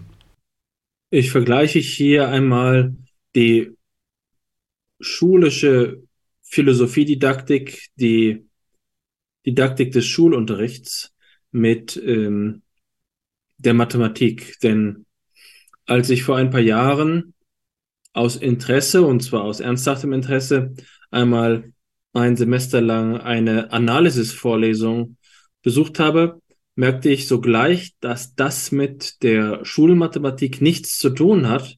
Und zwar nicht nur, weil es ungleich anspruchsvoller war, sondern auch, weil die Diskurslogik eine andere war. Es ging darum, eine Technik des Überprüfens zu gewinnen, bei der die Entscheidung nicht durch die Aufgabenstellung vorgegeben ist oder eine eindeutige Zuordnung einfach durch einen Sachbereich, wie sagen wir mal Trigonometrie, erfolgt, sondern eine Offenheit des äh, mathematischen Geistes gegeben war. Die, diese Analogie ist deswegen wichtig, weil schulischer Philosophieunterricht unter Umständen was ganz anderes ist als universitäre Philosophie oder Philosophie überhaupt. Also klassisch würde man sagen, dass ähm, die Schule drei Sachgebiete äh, fördert in der Menschwerdung, in der Bildung. Und zwar drei, weil es drei Regionen des menschlichen Geistes gibt, den Verstand, das Gemüt und den Willen. Und zwar so, wie das Humboldt bei Kant gelernt hatte. Also äh, Begehrungsvermögen und Urteilsvermögen und, ähm, und äh, der Verstand, äh, unteres und oberes Begehrungsvermögen und so weiter. Der Gedanke ist zu sagen, im ähm, Sportunterricht erproben wir unsere praktische Vernunft. Ähm, und in, äh, im Unterricht, der sich beispielsweise der Philosophie oder der Mathematik zuwendet, unsere reine Vernunft. Und im Musikunterricht, im Kunstunterricht unsere Urteilskraft. Die Förderung der unterschiedlichen Seinsgebiete des menschlichen Geistes ist der Anhaltspunkt für die, für die Idee der Schule. Und jetzt ist es so, dass man natürlich dieses Grundmodell die letzten 200 Jahre lang äh, auch hinterfragt und ähm, verändert hat. Und heutzutage würde man vielleicht sagen, dass Philosophie als Unterrichtsfach sich auch dadurch rechtfertigt, dass es den Schülerinnen und Schülern Perspektiven vermittelt, die dazu dienen, auch in den anderen Sachgebieten bestimmte Fortschritte zu machen. Das heißt also, ähm, der hermeneutische Zirkel kann auch im Deutschunterricht weiterhelfen. Und so ähnlich dient dann eben der philosophische ähm, Geistesschatz der Menschheitsgeschichte an verschiedenen Stellen zu einer nutzbringenden ähm, Funktion. So, und das ist sicherlich der Gedanke, der jetzt hier im Hintergrund steht. Eine Antwort auf die Frage, die ich formuliert habe, wie sollen wir erziehen, die spezifiziert, dass schulische Erziehung in Philosophie nutzbringend sein sollte. Dass es fragwürdig sein kann, ist äh, ohne äh, Zweifel richtig und dass wir die Philosophie durch diese Orientierung hindurch auch als einen Steinbruch begreifen, aus dem dann möglichst brauchbare Methoden gewonnen werden, scheint mir auch klar. Ja, also es ist natürlich die Dienstbarkeit des Philosophieunterrichts gegenüber der Output-Orientierung. Hier werden Kompetenzen erworben, die sicherstellen können, dass die Schüler danach etwas besser machen. Der Gedanke, dass man durch Philosophie etwas schlechter macht, der so schön provokativ ist, ja. Also, äh, so wie es einmal von den Phänomenologen gesagt worden ist, dass sie eigentlich ihrer Intuition nach diejenigen sind, die am schlechtesten im Leben zurechtkommen, weil sie, weil sie die natürliche Einstellung beständig hinterfragen äh, und dazu auch geneigt sind. Der Gedanke taucht dabei gar nicht auf. Insofern wird hier ganz gewiss die Philosophie schlechthin instrumentalisiert zum Zwecke einer Gestaltung des schulischen Philosophieunterrichts. Ist das ein notwendiger Schritt in der Menschwerdung? Sollte Menschwerdung so gelingen? Menschwerdung ist sicherlich ein Diskurs, der nicht eindimensional ist, bei dem es nur um einen linearen Fortschritt ginge. Hier gibt es verschiedene Weisen des Menschwerdens und es gibt auch verschiedene Menschen, die wir werden, ganz ohne Zweifel. Jetzt kann man diese Frage danach, wie sie gestaltet werden sollte, die Erziehung, gesellschaftlich beantworten, ökonomisch beantworten, politisch beantworten, ja. Ähm, die Philosophie zieht hier vermutlich in der Machbarkeit immer den kürzeren, weil ihre Ausgangssituation ihr gerade die Skepsis ist, der universale Zweifel da gegenüber, was wir mit ihr selbst anfangen können. Wenn wir also fragen, ob es mit Jean-Paul Sartre oder mit Camus eine ähm, Psychotherapie geben kann, die zum Selbstmord äh, rät, dann können wir auch ähm, philosophisch fragen, gibt es einen Philosophieunterricht, die, der dabei hilft, den Schülerinnen und Schülern das Denken zu verlehren, sozusagen, oder die Gradlinigkeit, die Nutz, äh, die Nützlichkeit äh, abzugewöhnen. Ja, und das ist eben nicht nur so eine Koketterie äh, damit, dass man sich hier jetzt äh, sträubt oder trotzig ist oder antiautoritär. Nein, im, im Gegenteil. Also es geht überhaupt darum zu erschließen, was dahinter steckt, hinter dem Nutzen. Ja, also äh, das ist ja die, das ist ja die Problematik. Die Problematik ist, dass die Philosophie ihrer Naturell nach diese Diskurse der Nützlichkeit transzendiert und vor allen Dingen auch dazu imstande ist, den Nutzenbegriff selbst zu problematisieren. Insofern ist eine Philosophie, die sich zum Untertan des Nutzenbegriffs macht, eine Philosophie, die sich selbst abschafft. Vielleicht zum Zwecke einer spezifischen Menschwerdung in Richtung auf einen Homo economicus, auf einen dienstbaren Menschen. Aber sicherlich nicht ähm, zugunsten eines äh, Homo philosophicus. So viel äh, ist gesagt und das scheint mir ganz klar, dass der Aufschwung ganz in dem Sinne der Episode, die wir über den Fortschritt ge, äh, ge, gesprochen haben, problem, zu problematisieren ist. Die Perspektive ist hier nicht selbstverständlich und eine Philosophie, die sich anmaße, zu wissen, wohin der Aufschwung gehen soll, ist vielleicht dann auch eben eine, ähm, ja, eine sich selbst abschaffende. Möchte auch noch etwas zu der Frage der Institution sagen, die du gestellt hast. Und das führt mich an eine andere Quelle, die ich vorbereitet habe und die mir jetzt sehr wichtig ist. Die Frage, aus welcher, ähm, aus, aus, aus welchem sozialen Gefüge heraus wir unsere Didaktik motivieren, ist eine Frage der Institution. Also die Schule als Bildungsorgan, nicht wahr? Kann man einfach so gesellschaftskritisch ähm, reflektieren, dass man sagt, äh, die Schulpflicht wurde im 18. Jahrhundert äh, oder ähm, je nachdem, wo sie eingeführt wurde, auch später eingeführt, um sicherzustellen, dass die äh, Bevölkerung in einem Land, äh, beispielsweise in Preußen, sage ich jetzt mal, einen spezifischen Standard erfüllt im Grund, in der Grundkenntnis oder auch, dass es in einen, äh, die, dass die Bevölkerung in eine Richtung geformt würde, in eine Richtung hin auf, ähm, auf ihre Tauglichkeit als Bürgerinnen und Bürger im Dienst für, äh, für dieses Land. Und dementsprechend ist der institutionelle Kontext der Schule einer, der die Nutzen- und äh, Dienstbarkeitsorientierung auch fördert.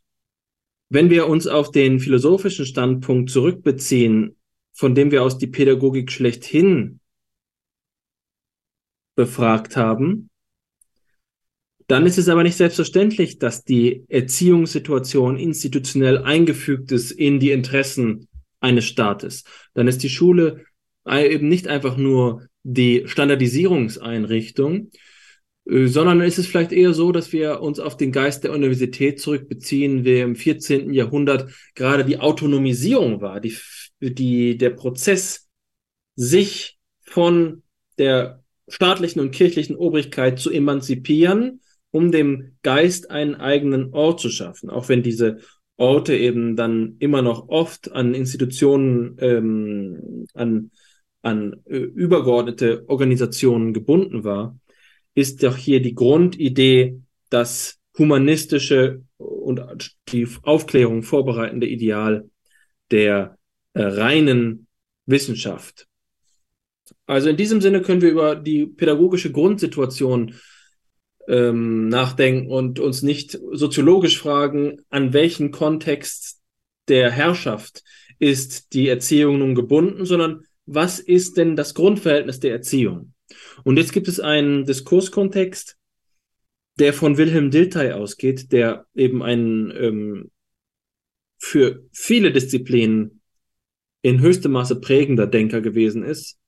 Also vielleicht jemand, der zu Recht mit äh, Giambattista Vico oder mit Francis Bacon verglichen wird, weil er für die Geisteswissenschaften so einen Charakter hatte wie, wie ein Newton, ein Newton der Geisteswissenschaften. Und das gilt eben sowohl für die äh, Germanistik als auch für die ähm, Geschichtswissenschaften, die Psychologie, aber eben auch für die Pädagogik, insbesondere vermittelt durch seine Schüler, von denen ich einfach mal ähm, Hermann Nohl und Otto Friedrich Bollnow hervorheben möchte. Und von Hermann Nohl habe ich jetzt hier ein Zitat mitgebracht, in dem er seinen pädagogischen Kernbegriff darstellt. Und das ist derjenige des pädagogischen Bezugs, den er mit Rückbezug auf Pestalozzi darstellt. Also Hermann Nohl schreibt, die eine Entdeckung ergab sich unmittelbar aus Pestalozzis Auffassung von der Bedeutung der Liebe für die richtige Organisation des Lebens. Die Grundlage jeder pädagogischen Arbeit ist der pädagogische Bezug, das heißt die innere Verbundenheit des Zöglings mit dem Erzieher. Schon im Schweizer Blatt spricht er das aus.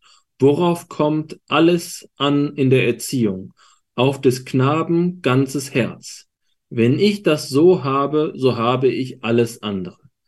Auf dem Neuhof stellt er fest, ohne die Kinder in die Empfindung des Vaterverhältnisses zu stimmen, würde alles Bauen auf die Zukunft vergeblich sein. Und dann noch einmal in dem schönsten Dokument seiner pädagogischen Genialität, in seinem Brief über den Aufenthalt in Stanz, vor allem wollte und musste ich das Zutrauen der Kinder und ihre Anhänglichkeit zu gewinnen suchen. Gelang mir dies, so erwartete ich zuversichtlich alles Übrige von selbst. Was so für den Zögling gilt, gilt natürlich auch für den Erzieher. Erziehen ist eine Funktion, die sich aus dem natürlichen Instinkt des Vater- und Mutterseins von selbst entwickelt, die sich dann aber entfaltet als ein selbstständiger geistiger Bezug, in dem sich eine Seite unseres Lebens erfüllt. Also in größter ähm, Evidenz, ja auch meinem Empfinden der ästhetischen Gelungenheit dieses Gedankens, ähm, erweist hier Nohl die äh, Grundlegung der Pädagogik in einem zwischenmenschlichen Urverhältnis, in einem auf das Zwischen von Mensch und Mensch gehenden Verhältnis dass er inspiriert sieht aus dem Instinkt des Vater- oder Mutterseins. Ja, also hier eine Instinkttheorie, eine, eine Intuition, eine Veranlagung, eine Disposition des Menschen zur Sorge, zur Fürsorge. Und dieses, ähm, dieses Verhältnis, das, zu dem wir veranlagt sind, stiftet die ähm, Grundverfassung der Pädagogik, ja. Und das ist jetzt hier ganz offensichtlich eine andere Diskursebene, als darüber zu sprechen, mit welchem Interesse der, ähm, der Staat äh, oder das Curriculum oder die, ähm, die PISA äh, die logische Struktur der Output-Orientierung in, in, im PISA-System, die Didaktik orientiert. Nein, hier ist die Didaktik daran orientiert, dass ein zwischenmenschliches Verhältnis hergestellt wird. Dieser Ansatz von Null ist viel diskutiert worden. Und zwar wird er oft als eine Art von ähm, unzeitgemäßem Denken betrachtet. Ein Anachronismus, der hinter die Institutionalisierung zurückfällt. Denn gerade dann, wenn wir uns eben nicht davon, äh, wir nicht davon ausgehen können, dass sich die Lehrerinnen und Lehrer ihre Schülerinnen und Schüler aussuchen können oder umgekehrt, Genau dann ist es so, dass diese pädagogische Beziehung, dieser pädagogische Bezug offensichtlich nicht mehr das Grundmotiv sein kann. In einem System, in dem alle Menschen zur Schule gehen, ist es nötig, dass der Schulunterricht auch dann funktioniert, wenn es keine, kein pädagogischen Eros gibt, der äh, das, die Situation verbindet. Aber dort finden sich zumindest teilweise Versuche, insbesondere von dem eben erwähnten Otto Friedrich Bollnow ähm, den Begriff der, äh, des pädagogischen Bezugs auch zu retten, äh, ihn, ihn einzuordnen in einen, in einen Kontext. Und es findet sich zum Beispiel ein Aufsatz, der Begriff des pädagogischen Bezugs bei Hermann Nohl, äh, eben von, von Bollnow, in der er versucht darzustellen, aus welchem Zusammenhang sich, ähm, sich Nohl überhaupt auf diesen Gedanken einlässt. Und Dabei stellt er einen ähm, Aspekt in den Mittelpunkt. Ich will nur einen kurzen, äh, ein, eine kurze Sentenz hier vorlesen. Der Erzieher tritt dem hilfsbedürftigen Menschen nicht als Vertreter einer Institution entgegen, des Staats, der Kirche, der Gesellschaft oder wie immer, der ihn in diese wieder einfügen will. Er stellt ihm keine Ansprüche entgegen, denen er sich fügen soll, sondern er wendet sich zunächst und vor allem an den bestimmten einzelnen Menschen und sieht dessen Situation nicht mehr von außen, sondern von ihm selbst her. Der Gedanke generalisiert heißt also, es geht in der Erziehung um den Menschen als Menschen. Es geht jetzt nicht also darum zu sagen, das muss eine Wahlverwandtschaft sein, in der der äh, Erzieher, wie es hier heißt, ähm, und die Schülerinnen und Schüler also in, in einer Offenheit und Freiheit permanent die äh, Zwischenmenschlichkeit affirmieren, sondern der Auftrag des, ähm, der Lehre ist es, den Menschen als Menschen anzusprechen. Ähm, und äh, so heißt es dann hier weiter. Aber wenn der Erzieher so den anderen Menschen in seinem Menschsein annehmen muss, so kann sich daraus ein erzieherisches, eine erzieherische Beziehung erst bilden, wenn der Erzieher vom anderen Menschen, vom Zögling, wenn wir diesen ungeschickten Begriff mangels einer besseren Bezeichnung anwenden dürfen, seinerseits angenommen wird und ihm dieser daraufhin Vertrauen entgegenbringt. Nohl betont, Zitat nochmal Hermann Nohl, so ist solche pädagogische Grundeinstellung und das unbedingte Vertrauen des Zöglings dem Erzieher gegenüber, dass er von ihm in der Tiefe seiner Person absolut bejaht wird die Voraussetzung des eigentümlichen Verhältnisses zwischen ihnen beiden. Der Erzieher richtet sich auf den Schüler als Menschen und der Schüler richtet sich auf den Erzieher im Vertrauen an den Menschen. Es ist eine reine Zwischenmenschlichkeit, die hier bei Noel die Grundbeziehung ähm, stiftet. Und das ist bezeichnenderweise etwas, bei dem Noel auf Martin Buber zurückgeht. Martin Bubers Idee des Grundwortes Ich, Du ist hier der Horizont für, für Noels Denken. Ähm, und die pädagogische Situation, um die es dementsprechend geht, ist eine der, ähm, der Förderung äh, des anderen. Allerdings würde man jetzt vielleicht sagen, das ist eine, äh, ein harmonisches Bild, was hier gezeichnet wird, ein Idyll, bei dem ähm, es offenbar nur darum geht, sich gegenseitig zu, ähm, zu bestärken. Aber gleichzeitig, ähm, und das ist das Letzte, was ich jetzt hier aus dem Aufsatz von Bollno vorlesen möchte, gibt es eine Ergänzung an dieser Stelle. Also, Nohl, Zitat Bollno, Nohl spricht außer vom pädagogischen Bezug auch von einer pädagogischen Gemeinschaft, die er folgendermaßen charakterisiert. Die pädagogische Gemeinschaft wird getragen von zwei Mächten, Liebe und Autorität. Oder vom Kinder aus gesehen, Liebe und Gehorsam. Wobei er ergänzend hinzufügt, dies Verhältnis hat seine eigene Gewissheit und eine Reihe der schönsten Gefühle sind in ihm gegründet. Ehrfurcht, Achtung, Pietät und Dankbarkeit. Es ist keine Symmetrie, äh, von der hier gesprochen wird, bei der ähm, also äh, der Reigen getanzt wird. Es geht um Autorität und Gehorsam. Das sind die anderen Aspekte. Liebe ist sicherlich hier die grundlegende äh, Verfassung. Das ist die Bejahung in diesem Verhältnis von Mensch als Mensch ähm, und dem, dem Vertrauen, aber gleichzeitig haben wir eine Asymmetrie von Autorität und Gehorsam. Und ähm, was Autorität dann heißen kann, ja, das ist eben etwas, bei dem man jetzt vielleicht auch wieder reflexartig daran denkt, ah ja, das ist eine, ein altes äh, schwarzpädagogisches Modell von, von Autorität, bei dem es darum ginge, ähm, äh, die, das Kind einzuschüchtern und äh, untertänig zu machen. Aber Autorität kann ja, und das wissen wir von Max Weber, ganz verschiedene Formen annehmen. Und ich denke dabei vor allen Dingen an Charisma. Also ähm, äh, wenn hier der Text von Noel, ähm, über den wir gerade gesprochen haben, äh, Erziehergestalten heißt, dann geht es darum, dass ähm, es eine bestimmte Berufung zur Erziehung verlangt. Das ist keine Routine. Das ist also im Prinzip das exakte Gegenteil von einer von einem Kompetenzalgorithmus, bei dem man nur bestimmte äh, Inhalte transformieren muss, um dem anderen dann sie äh, äh, also zur Problemlösung vorbereitend zu präsentieren. Nein, es verlangt eine Einstellung gegenüber dem anderen Menschen als Menschen, in der diese Beziehung dann eben eine existenzielle ist, die scheitern kann, genauso wie du es gesagt hast mit Fink, oder die gelingen kann. Und dieses Gelingen hängt eben nicht einfach nur von der gegenseitigen Affirmation ab, sondern es hängt davon ab, dass diese, dieses Spannungsverhältnis strukturiert ist. Es hat ein Relief. Es gibt dabei Gehorsam und Autorität. Es gibt Ehrfurcht, Achtung, Pietät und Dankbarkeit. Ich wiederhole nochmal diese vier Tugenden, die jetzt hier Bolno anführt.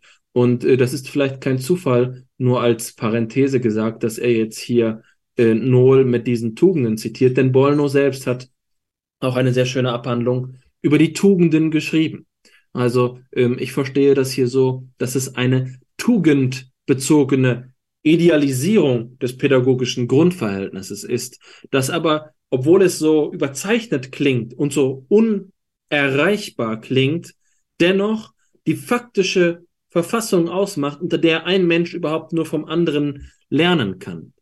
Und je nachdem, was für ein Autoritätsverhältnis ist, es ist, ob es sozusagen die gewaltsame Autorität oder die Charisma-Autorität ist, erzeugt sich auch ein ganz anderes Bildungsverhältnis, ein, ein ganz anderes Erziehungsverhältnis. Und unter Umständen ist es eben so, dass man von Menschen, die man aufgrund staatlicher, eines staatlichen Gewaltmonopols als Lehrer vorgesetzt sieht, äh, nicht dasselbe lernen kann wie von jemandem, dem man sein Vertrauen schenkt. Das ist sicherlich eine tiefe Einsicht hier bei Nohl, die aber gerade weil sie so stark aus dieser ähm, klassisch geprägten äh, Pädagogik kommt, in, mit ihrem, an ihrem eigenen Anspruch sicherlich die äh, Realisierung brechen sieht. Das ist viel verlangt, um es sehr einfach zu sagen. Ja, da sind ähm, Nohl und äh, Fink sicher auf einer Linie, dass diese Bildungsbegriffe, die da dargelegt worden sind, oder die in diesen kurzen Passagen, die wir jetzt besprochen haben, eben nahegelegt sind, äh, die zugleich die anspruchsvollsten ähm, Bildungsbegriffe sind, von denen, die wir jetzt verhandelt haben. Und jetzt hm, hast du ja gesagt, dass das äh, etwas ist, das hervorgeht aus einer Einstellung, die das existenzielle Grundverhältnis, das dem Erziehen zugrunde liegt, ernst nimmt und insofern eine sachliche Rechtfertigung bestünde dafür, diesen anspruchsvollen ähm, Begriff von Erziehung auch ähm, gelten zu lassen.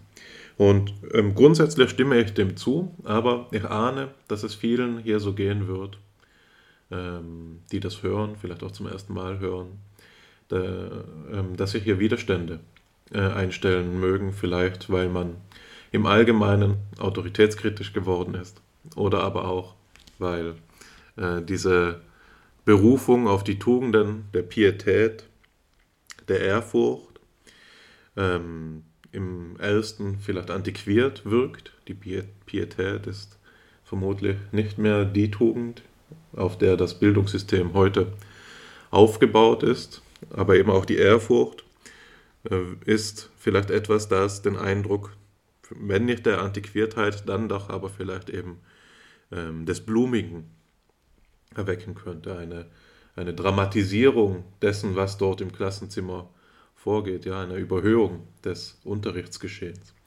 Beides sind ähm, berechtigte Einwände. Ja.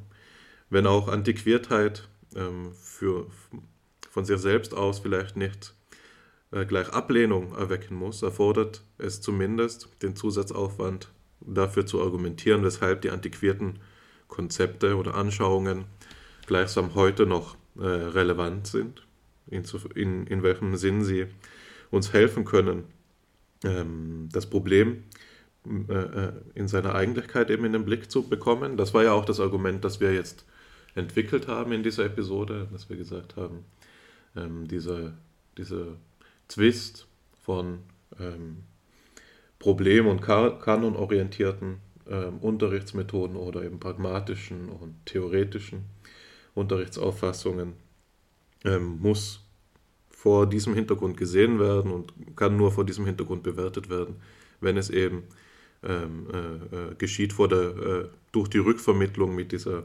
existenziellen Situation des Unterrichtens. Ja? Also das wäre ein Argument dafür, weshalb ein antiquiertes Konzept oder ein, ein zumindest dem Wortklang nach antiquiertes Konzept ähm, dennoch vom Gehalt äh, ist, gehaltvoll sein kann. Gegen das Blumige ähm, ja, lässt sich schwieriger argumentieren. Das ist natürlich, wie immer, eine Frage des Geschmacks. Ist man bereit dazu, mit solchen Konzepten Wissenschaft zu betreiben oder zu denken? Ist, das, ist die Ehrfurcht eine Kategorie, die wir zulassen wollen, wenn wir über Unterricht sprechen? Oder also ist das etwas, das uns einfach nicht zusagt, das uns schwer im Magen liegt? Das ist, denke ich, aber zugleich die Diskursebene, die ähm, weniger ausmacht, zumindest ideal ITER betrachtet. Sie sollte nicht so viel ausmachen. Man kann hier natürlich ganz einfach einen Schritt anbieten, um das Ganze zu entschärfen und sagen, gut, selbst wenn jemandem die Kategorie der Ehrfurcht nicht gefällt, verweist sie dadurch, dass sie als Tugend aufgelistet worden ist, schlussendlich lediglich auf das Faktum, dass dem Erziehen eine ethische Dimension inheriert, die nicht ignoriert werden kann. Und gleich wie man sich zu ihr verhält, man muss sich zu ihr verhalten. Und selbst der, der eine sehr laissez-faire Auffassung von Unterricht hätte und sagt, die Schule sei nicht der Ort, wo Werte vermittelt werden müssten oder in der auch die sittliche Erziehung der Person ähm, äh, vollzogen werden soll.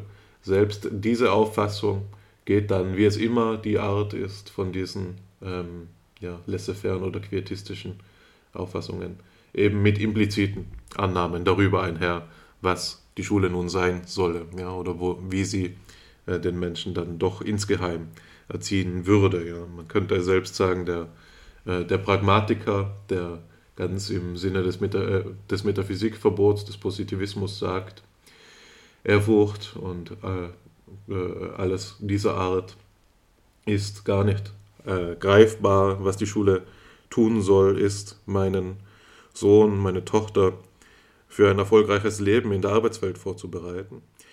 In diesem Satz, der ja explizit, in seinem expliziten Gehalt gegen die Berücksichtigung dieser äh, ethischen Dimension spricht, insofern sie eben die höheren geistigen Werte betrifft, unterbreitet ja unter der Hand, das heißt implizit, dem impliziten Gehalt nach, eben eine Auffassung der, der äh, Funktion der Schule, die ethische Implikationen hat, nämlich dass sie äh, die Erwerbstätigkeit vorbereiten soll und insofern auf die Nutzenwertsphäre ausgerichtet, auszurichten wäre. Schlussendlich also eine Wiederholung des Argumentes, das du eingangs hier gebracht hast, einfach zur Veranschaulichung, was ich damit meine. So viel äh, zu diesen Begrifflichkeiten. Jetzt fällt mir aber, wenn ich dieses äh, Zitat von Noll äh, lese, etwas auf, das in unserer Diskussion auch wiederholt eine Rolle gespielt hat und das jetzt hier aber eben explizit ähm, noch einmal angesprochen wird. Und das, ähm, jetzt habe ich ja schon gegen zwei Idole ähm, argumentiert oder zwei Idole dargestellt, zwei Fallstricke, die sich in der Bildungstheorie oder in der Didaktik eben auf, auftun können. Ähm, ein drittes Idol kann ich aber auch ergänzen und das ist ähm, die Analogie von äh, der, der Erziehungssituation mit der, äh, mit der, nein, ich sage es anders, ich sage es etwas präziser. Die Analogie, die besteht zwischen dem Verhältnis Zögling-Erzieher, Nullsworte, und dem Verhältnis Eltern, Sohn, äh, Kinder. Andersrum, Kinder, Eltern, dann wäre es schön analog, ja.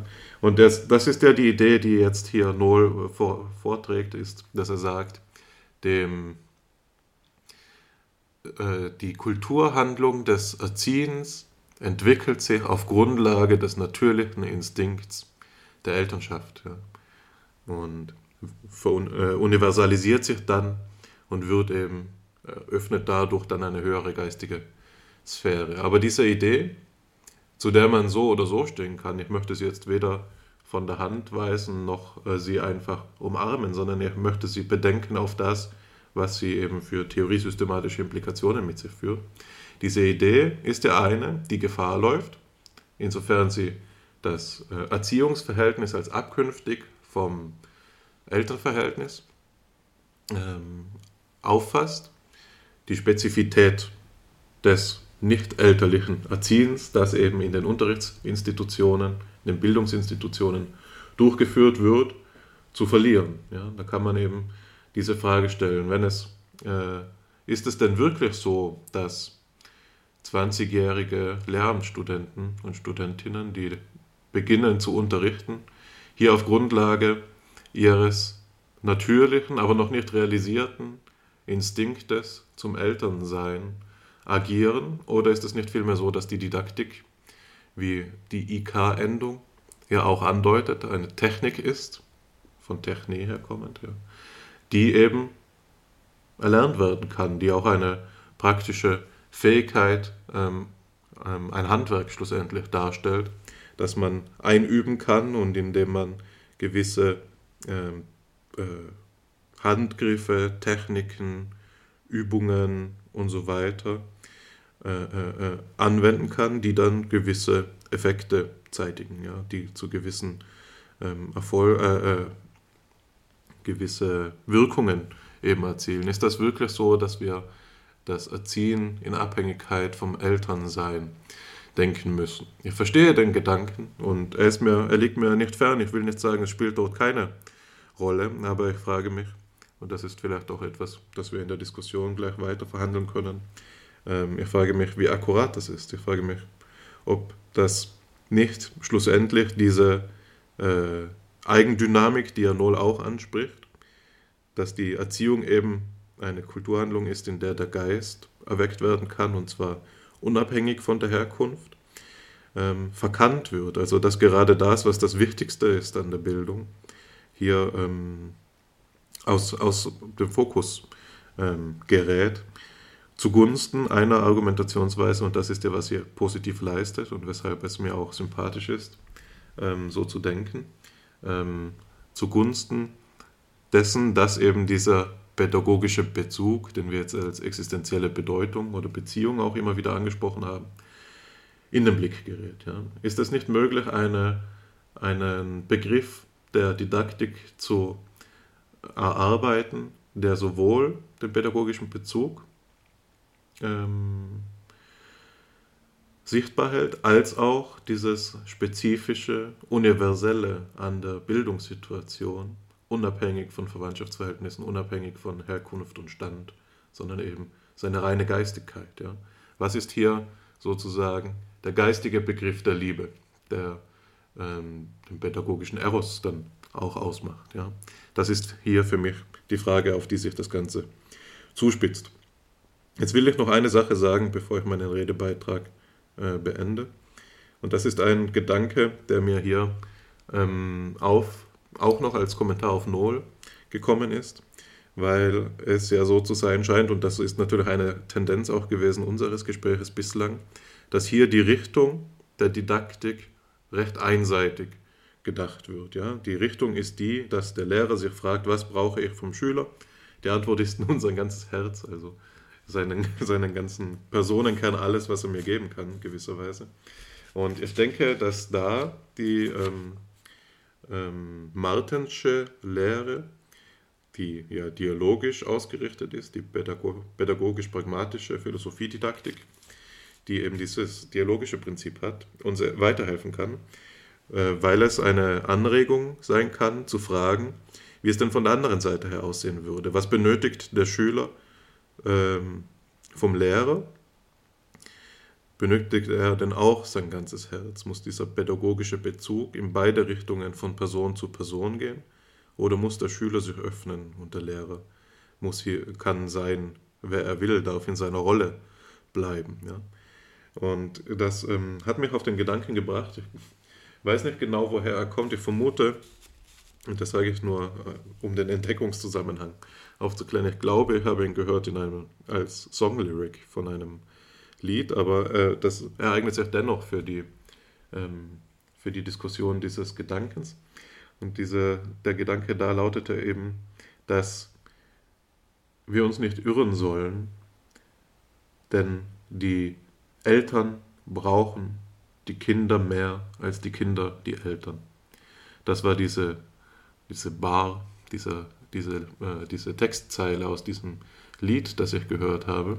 Ja, die Eltern brauchen die Kinder mehr als die Kinder die Eltern. Und analog könnte man hier natürlich fragen, ist es nicht so, dass auch der Lehrer den Zögling mehr braucht als der Zögling den Lehrer? Ist, äh, ist das vielleicht auch einer der Gründe, weshalb die Erziehung scheitert, weil wir sie von der falschen Seite her aufzäumen. Sie, als würde sie scheitern, wenn der Zögling nicht das würde, was der Lehrer für ihn beabsichtigt hat.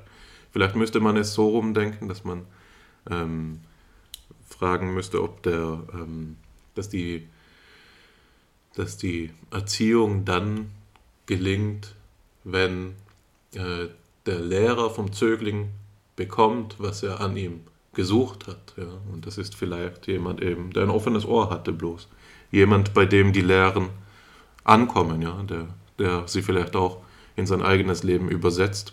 Oder noch stärker gefasst, dass der Lehrer zum einen durch die Vermittlung der Inhalte, zum anderen aber eben auch einfach durch die lebendige Situation des Unterrichtsgeschehens und des äh, über die Jahre hinweg dann Lektionen zieht vom Zögling, ja, dass der Lehrer mehr lernt als der Lernende oder der Lehrer mehr als der, der Zögling. Und das ist ein Gedanke, den ich von dir kenne und den du von Heidegger ähm, ja, übernommen hast oder zumindest Heideggers Gedanken referiert hast.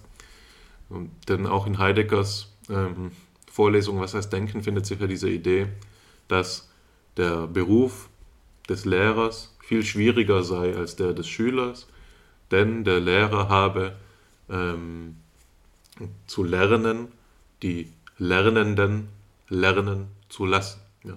Ein Zungenbrecher, aber ein Gedanke, der eben schön in dieses Bild passt, dass wir hier auch die andere Richtung des Lehrverhältnisses mitbedenken sollten. Die Richtung, die von der Unterrichtssituation in der Konfrontation mit dem Zögling auf den Lehrer hinwirkt. Ja. Er zieht ja, hilft ja nicht nur ihm zur Menschwerdung, sondern auch der Lehrer wird Mensch im Unterrichten. Ja. Auch er schwingt sich durch diese Situation der äh, Wissensvermittlung und der sittlichen Erziehung auf zu neuen Höhen. Ja. Und das ist natürlich etwas, das ähm, ja, den Lehrberuf ganz ungemein aufwertet und interessant macht. Ja. Also eben etwas, das in sich ähm, nicht aufgelöst werden kann in, einer Ökono in einem ökonomischen Kalkül, sondern dass diese philosophische, ethische Dimension äh, unhintergehbar in sich trägt. Da gleicht der Lehrer dann Berufsgruppen wie denen des Therapeuten oder der Therapeutin oder ähm, des Arztes vielleicht. Ja? Also Berufsfelder, die inhärent ethischen Gehalt haben und insofern eben nie adäquat gedacht werden können, wenn nicht auch die zwischenmenschliche Sphäre berücksichtigt wird. Das war ja der Punkt, den wir jetzt wiederholt gemacht haben und den ich auch meinen letzten sein lassen will. Mir gefallen diese Gedanken und ich möchte noch an sie anschließen. Ich fange dort an, wo du aus Vorsicht noch einmal den Autoritätsbegriff relativiert hast. Das ist sicherlich klug. Wir sprechen ja vom Autoritativen und von der Autorität in verschiedenen Weisen und ähm, die Weise, die sicherlich Widerstand, Widerstand auf den Plan ruft, ist die, äh, die die Autorität beispielsweise der Diktatur ist. Das diktatorische Moment jeder Autorität, das totalitäre ähm, der Autorität ist das äh, Beherrschende, die Herrschaft, Knechtschaft. Äh, und ähm, die ist eine, die ja dem, die dem ähm, Denken der Mündigkeit oft entgegengesetzt wird als Konzept, scheint die Autorität ja gerade die Entmündigung zu sein, die ähm, Erziehung zum Untertanen. Und so hat sich das zum Beispiel auch Adorno gedacht. Theodor Adorno spricht äh, in der Erziehung zur Mündigkeit gerade eben davon, dass die, ähm, dass es die Institutionen seien, die es verhinderten, dass man ähm, sich entfalten könne. Und er spricht dort von einem existenzial-ontologisch verbrämten Begriff von Autorität, von Bindung. Und äh, dann kann man das eben so analysieren, dass äh, diese Form von schulischer Autorität der Reproduktion von sozialen Verhältnissen dienen würde. Dass Autorität also dem sozialen Wandel und der Befreiung entgegenstehen. Unter diesen Voraussetzungen ist es gut nachzuvollziehen, weswegen man dem Autoritätsbegriff entgegensteht und weswegen auch der Bindungsbegriff hier im Sinne einer im, äh, in, im Sinne eines Subjekts, in, eines Untertans äh, verstanden werden könnte. Allerdings ähm, muss nicht jeder Autoritätsbegriff der Freiheit entgegengesetzt sein. Nicht jeder Autoritätsbegriff impliziert das, die Autorität, von der ich ja vorhin gesprochen habe, die charismatische Autorität, ist mh, diejenige der Reife, äh, de, des, die Idee bei Null ist, dass sich der Heranwachsende dem Reifen anvertraut. Und was die Autorität stiftet, ist diese Asymmetrie der Lebenserfahrung, die nicht auf Institutionen gründet. Insofern ist es hier sicherlich hervorzuheben, dass ich vorhin schon von Autoritätstypen gesprochen habe. Und in dem Moment, in dem das reflektiert ist, sollte auch jeder Widerstand in dieser Hinsicht ähm, abgebaut sein.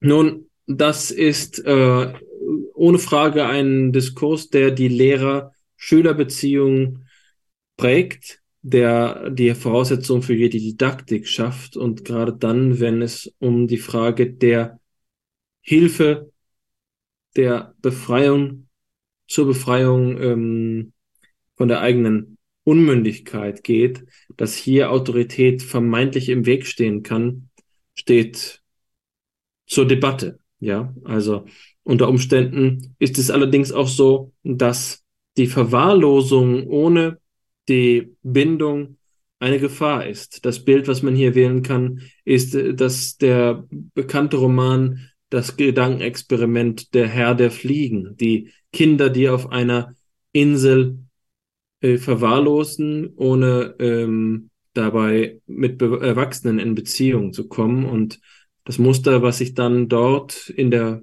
Fiktion einstellt, ist, dass erstens Chaos herrscht und Verrohung und zweitens, dass sich äh, Strukturmuster ausbilden, die den typischen äh, um autoritären Orientierungen entsprechen.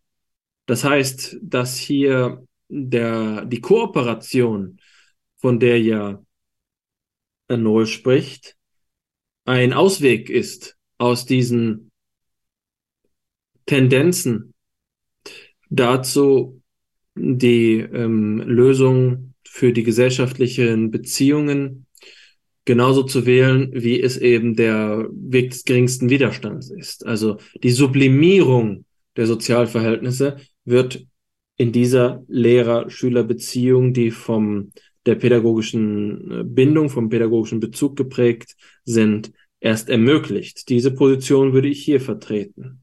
Das ist diese Bindungsform der Liebe, von der wir gerade sprechen, vom pädagogischen Eros ist, die es uns erst ermöglichen, hier auf eine Weise miteinander zu verkehren, bei der sich nicht alles auf ähm, die einfachen Verhältnisse des Nutzens ähm, und äh, der, der, des eigenen Vorteils zu reduzieren sind. Also die Asymmetrie scheint mir hier das Kerncharakteristikum zu sein. Reife steht auf der einen Seite und auf der anderen Seite steht Wachstum. Sich anzubieten als Lehrer bedeutet dem Wachstum, das Wachstum zu fördern, dem Wachstum eine Perspektive zu geben. Das heißt nicht gleich eine Richtung zu geben. Da würde ich schon unterscheiden wollen. Die ähm, Lektion der Geistesgeschichte ist ja, dass die besten Schüler ihre Lehrer sinnbildlich töten, sie überwinden, äh, die Lektionen ziehen, so dass sie ähm, sich hinaufschwingen. Gerade ebenso, wie es Nietzsche sagt, dass man, ähm, wenn man äh, ewig eben nur in den Fußstapfen geht, dass man nicht weiterkommt als derjenige, dem man folgt. Hier ist also ein wichtiger Unterschied zwischen dem Lehrer als einem Führer, als einem Anführer, als einem, der den Weg vorgibt, der die Richtung bestimmt und dem Lehrer als Vorbild, als jemanden, der ähm, ein Ideal dafür bietet, wie mit welchem Ansatz, mit welcher Haltung, mit welcher Einstellung dem Leben zu begegnen ist, ohne dabei ähm, die Imitation zu erzwingen. Und das ist sicherlich ein wichtiger Begriff in diesem Diskurs. Imitation äh, steht auf der einen Seite und der Begriff hat eine wichtige geistesgeschichtliche Aufladung, weil es eben die Imitatio Christi als ein theologisches Motiv gibt. Die Idee, dass der sozusagen der gute Christenmensch ähm, die Taten Jesu imitieren solle, ist eine Idee, die verschieden interpretiert werden kann. Es ist also so etwas wie ein Gleichtun oder es ist eben, und das würde zum Beispiel Max Scheler so sagen, es ist ein nach dem Vorbild für die jeweilige eigene Situation angemessen und dementsprechend gänzlich anders tun. Hier gibt es keine Lektionen für eine Wiederholung, sondern es gibt eine ähm, eine Einsicht über die Strukturzusammenhänge im Allgemeinen. In diesem Sinne habe ich vor kurzem einen kleinen ähm, Austausch gehabt über einen Satz von Jakob Burckhardt, dem, dem äh, großen Basler Historiker, der sagte, Geschichte macht nicht weise für ein andern Mal, so, äh, jetzt habe ich es direkt falsch gesagt. Geschichte macht nicht klug für ein andern Mal, sondern weise für immer. Geschichte macht nicht klug für ein andern Mal, sondern weise für immer. Und insofern, als wir hier in der Linearität der Zeitentfaltung den Lehrer ja immer als den Voranschreitenden sehen, denjenigen, der auf dem Zeitstrahl seines eigenen Lebens äh, fortgeschrittener ist, äh, ist äh, das die Geschichte, der Lehrer ist ja in dieser Spiegelbeziehung der ähm, pädagogischen, des pädagogischen Bezugs ist ja der Lehrer die Geschichte des eigenen Daseins. Und hier nicht zu sagen, man wolle es genauso tun, wie es der Lehrer vor einem getan hat, sondern es nach seinem, nach seinem Vorbild aber anders zu tun, scheint mir das Charakteristikum zu sein, das das Wachstumspotenzial der Lehrer-Schüler-Beziehung ausmacht. Es geht hier nicht um die Vorstellung, dass, und das wäre ja das Motiv für eine, äh, für eine billige, für einen billigen Gehorsam, dass man einfach nur den alten Wissensschatz tradiert. Ja, wenn es so wäre, dass es hier nichts Neues gäbe, wenn sich hier nichts entwickeln könnte, wenn ähm, die Einsichten alle schon erfolgt wären, so wie wir es bei Ovid sehen, in der Abfolge der Zeitalter und auf die goldene Zeit eben ähm, die Eisenzeit am Ende folgt, also ähm, dass das Beste, was uns geschehen kann, äh, ist zu erhalten, was schon gewesen ist. Wenn es so wäre, dann wäre eine autoritative Erziehung gerechtfertigt, die eben darauf Wert legt, dass nichts verloren gehen, geht und die Schüler zu den Untertanen der Lehrer macht. Aber es ist eben nicht so, dass wir ohne weiteres von dieser Deszendenz ausgehen können. Es gibt hier mh, mm, die Idee des Neuen, der Entfaltung. Und so erkennen wir, wie weltanschaulich die unterschiedlichen Lehrstile gerechtfertigt sein können. Während im Mittelalter, im christlichen Mittelalter, die äh, Neugier noch eine Sünde war, ist äh, heute die Innovation gefeiert und unter den Voraussetzungen, in denen die Deszendenzidee herrscht, ist natürlich die, äh, der Gehorsam und die Fortsetzung der Tradition wichtiger als die Verselbstständigung. Heutzutage denken wir anders. Ähm, wir verehren die Entdecker und Erfinderinnen und so kommt es, dass es uns deutlich leichter fällt, diese kreative, zerstörerische Kraft, ähm, die gleichzeitig schöpferische Möglichkeiten schafft. Der Waldbrand, auf dessen Boden ein neuer Wald sprießt, äh, die, die, diese Verhältnisse zu idealisieren. Aus meiner Rede hört man, dass ich hier nicht ohne weiteres mich auf die eine oder andere Seite schlagen wollte. Es ist nicht trivial, dass wir in ähm, der Lehrer-Schüler-Beziehung ähm, einfach immer nur das Nachkommende wegen des Nachkommenden fördern sollten. Die Revolution kann eben auch ihre Kinder fressen und es führt zu einem anarchischen Zustand, in dem es keine, oder besser gesagt anarchistischen Zustand, in dem es kein, äh, keine Orientierung mehr gibt.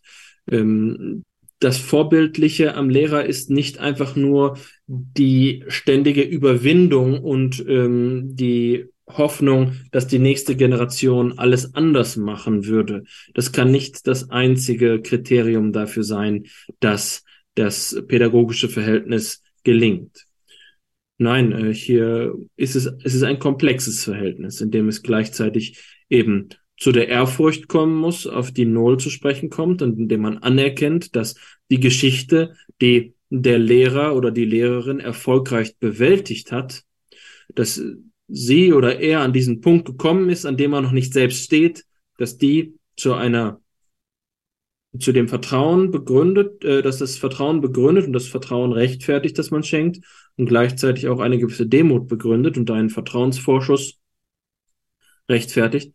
Ähm, und andererseits, dass das beständige Streben des Menschen von Seiten des äh, Lehrers oder der Lehrerin gefördert wird. Nicht wahr? Also mir scheint das von erheblicher Bedeutung zu sein, dass ähm, der Mut zum Tatendrang der Schülerinnen und Schüler gefördert wird, wieder ihre Ehrfurcht.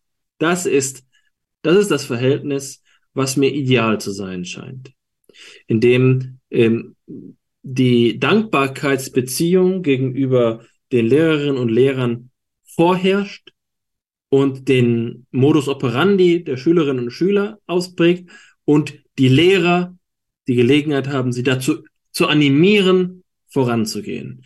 Aber auch hier, ja, da habe ich jetzt in einer Reinform idealisiert, die rein gar nichts mit dem praktischen Vollzug von Schul- oder äh, ähm, oder Universitätsausbildung hat, das ist natürlich etwas, was ich übersetzen muss.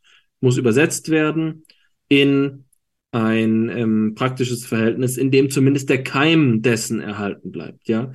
Also hier von einer regulativen Idee im Sinne einer, einer praktischen, ähm, eines praktischen Musters einer, eines Archetyps von Lehr-Lernsituationen zu sprechen, scheint mir an, angemessen zu sein. Und äh, die gegebenen Lehr Lernsituationen daran zumindest zu messen, wenn man nicht gerade mit pragmatischen Fragen beschäftigt ist, darf erlaubt sein. Ja, ich will jetzt nicht sagen, dass für mich aufgrund dieser nolischen Überlegungen oder unserer Reflexionen darüber folgt, dass der gesamte Inhalt der universitären Lehre daraufhin ausgerichtet sein sollte, diese Verhältnisse zu ermöglichen. Aber wenn es einmal die äh, Gelegenheit dazu gibt, darüber zu reflektieren oder die Lehrevaluation stattfindet, die für uns ja zum Alltag geworden ist, dass die Kriterien der Wahl nicht einfach nur diejenigen des Out der output-orientierten Kompetenzmehrung sein können, sondern dass etwas, etwas dahinter geben kann, dass die Didaktik ähm, rechtfertigt und gestalterisch prägt. Deswegen möchte ich jetzt zum Abschluss die Perspektive noch einmal beziehen, die uns am nächsten steht, die Gestaltung des eigenen Unterrichts.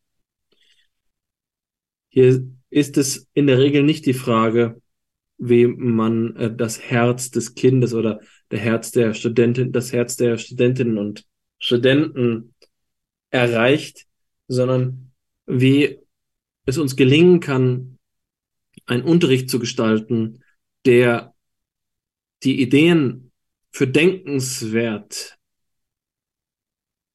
ähm, erscheinen lässt, als denkenswert erscheinen lässt, die wir vermitteln möchten.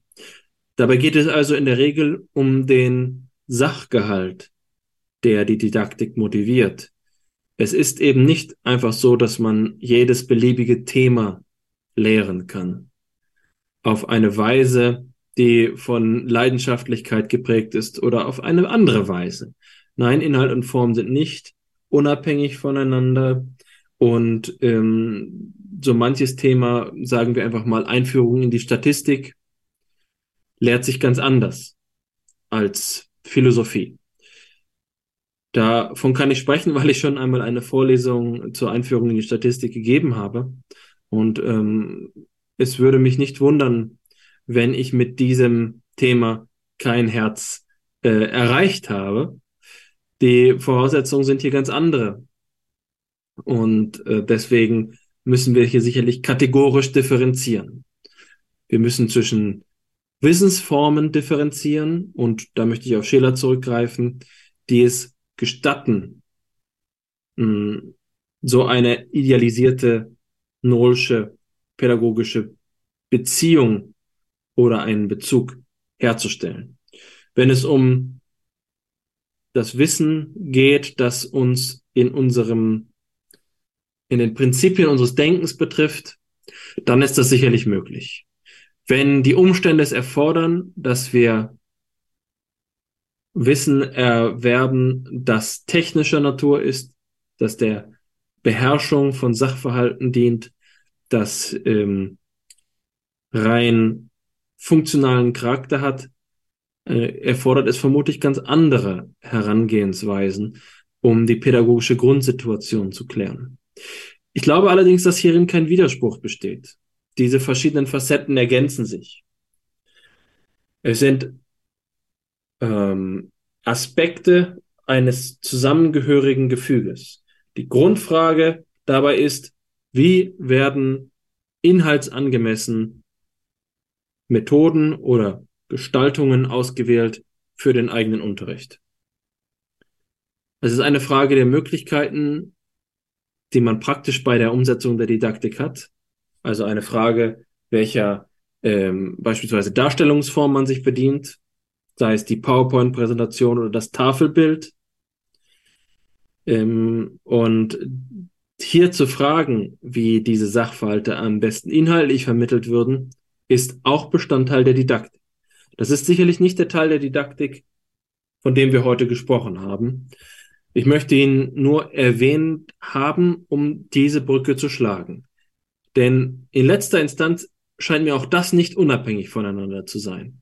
Selbst hier in der äh, BWL-Vorlesung, bei der ähm, das Pareto-Verhältnis statistisch kennengelernt wird, können wir nicht so äh, tun, als sei das entweder ein neutraler Boden, auf dem ähm, die pädagogische Grundüberzeugung vollkommen bedeutungslos sei, oder als seien die Studentinnen und Studenten so entfremdet, als könnte man sich hier alles äh, bieten lassen.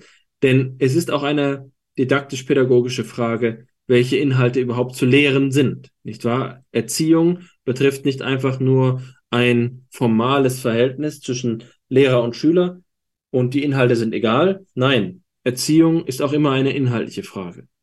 Damit möchte ich jetzt nichts gegen Inhalte von BWL-Vorlesungen gesagt haben. Es ist eben nur ein Beispiel, hm, für das gilt, dass es vermeintlich offensichtlicher ist, dass hier äh, überhaupt kein Potenzial für eine pädagogische Beziehung gegeben wäre. Nein, ähm, die abstrakteren, die ähm, rein sachlichen Gebiete werden in letzter Instanz immer auch noch zu einer möglichen Erziehung ausgewählt. Und diese Erziehung muss Prinzipien folgen, bei denen für die Studentinnen und Studenten klar ist, zu welchem Ende, zu welchem Zweck so eine Pareto-Gleichung, so ein Pareto-Verhältnis denn gelernt würde. Entweder ist das ein, ähm, ein Baustein, ein, äh, der auf Grundlage von Kompetenzen zur Lösung von Problemen verwendet wird, oder es ist ein Beitrag zur Erkenntnis der Strukturzusammenhänge in der Welt in, äh, und in unserer Erfahrung, ähm, die wir gleichzeitig auch noch einmal kritisch einordnen können. Deswegen glaube ich, dass gerade dann, wenn es darum geht, dass sich wissenschaftlichen Weit Wissenschaften weiterentwickeln sollen, von größter Bedeutung ist, die Einstellung auch in den Grundlagen, in den technischen Grundlagen, in den praktischen Grundlagen so zu wählen, dass jedes, jeder Baustein des Wissens didaktisch vermittelt werden sollte, so in der Form, dass ähm, sie oder er, jeder Baustein, weiterhin fragwürdig ist. Nichts ist hier schädlicher, als ähm, Dinge für selbstverständlich zu erklären, wenn es um die wissenschaftliche Haltung geht. Allerdings, und das ist etwas, was du jetzt sicherlich auch wieder mit Bezug auf Niederrümelin diskutieren könntest, äh, ist es ja nicht mehr ganz so klar, dass die wissenschaftliche Haltung, dass der wissenschaftliche Habitus, dass die wissenschaftliche Einstellung das Grundmotiv aller universitären Lehre sei. Ähm, das führt uns zurück an die Frage nach der Idee der Universität, die wir ja schon besprochen haben. Hier kommen wir also dazu, dass unser Diskurs ausfranst. Es ist hier nicht zu einem abschließenden Urteil gekommen, aber ein weiterer Mosaikstein liegt auf dem Brett. Wir haben heute über Didaktik gesprochen in ihrem pädagogischen Kontext, ähm, sind dabei darauf eingegangen, dass ähm, es in der Philosophie Didaktik verschiedene Kontroversen gibt, die entweder die Ebene der grundsätzlichen deduktiven oder induktiven Lehrweise betreffen oder die Problem- und ähm, Kanonorientierung. Daraufhin haben wir die Ebene gewechselt und sind äh, über Fink und Hermann Nohl, Eugen Fink und Hermann Nohl, zu der Betrachtung der pädagogischen Grundeinstellung gekommen, abhängig und unabhängig von Institutionen. Der Begriff, den wir hier kennengelernt haben, ist der pädagogische Bezug, wobei der pädagogische Bezug anschließt an Überlegungen von Pe äh, Pestalozzi sowie traditionelle philosophische Ideen, etwa bei Buber, über die dialogische Beziehung von Schülerinnen und Lehrerinnen, die ähm, sich dadurch kennzeichnen lässt, dass es eine willentliche Hingabe, ein Vertrauensentschluss auf Seiten des ähm, Schülers geben muss und eine Anerkennung des Schülers als Mensch auf Seiten des Lehrers. Ähm, ich denke, dass diese äh, Folge klar gemacht hat, dass diese Sachverhalte für uns bedeutsam sind und gleichzeitig repräsentiert, dass das keine einfachen Fragen sind. Das ist wie fast immer in den FIPSI-Folgen an ähm, verschiedenen Stellen klar geworden ist, dass die Lage komplex ist und die Diskussion verlangt, weil es, weil die Positionen nicht miteinander vereinbar sind, sondern Probleme äh, offenkundig werden, die für die Gesamtsituation der äh, wissenschaftlichen Ausbildung und des wissenschaftlichen Handelns von Bedeutung sind. Ich glaube, das ist eine angemessene Zusammenfassung unserer heutigen Ergebnisse. Und ähm, mit diesen entlasse ich die Folge in die Arme deines Abschlussworts. Ich wollte gerade schon sagen, dass du, äh, dass ich jetzt, da du gerade schon die Zusammenfassung vorweggenommen hast, nicht mehr weit ausholen werde, bis ich das Ganze zu einem Ende kommen lassen will. Ähm, auch wenn ich die eine oder andere Nuance ergänze oder anders hätte sagen wollen, zu der äh, idealen Bildungssituation glaube ich, dass ich im Wesentlichen damit dir übereinkommen würde, sodass diese Auseinandersetzung jetzt nicht mehr hier ausgetragen werden muss.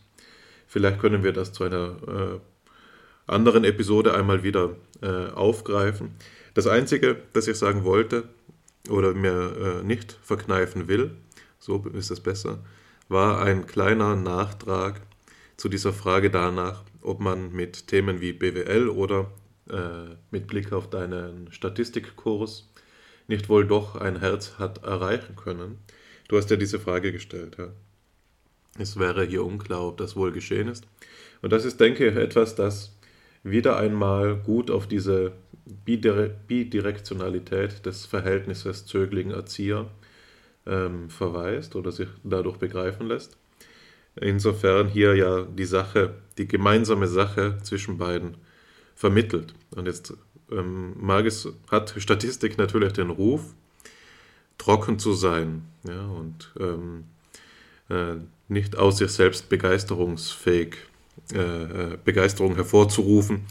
Aber es findet ja eben doch statt. Ja? Es findet ja doch statt, dass es Menschen gibt, die sich dafür begeistern und sich berufen fühlen, Statistiker zu werden. Das sind, sagen wir einmal, die Begabten, die für das, dieses Fach Begabten oder die äh, mit einer Tendenz zu dieser Sache.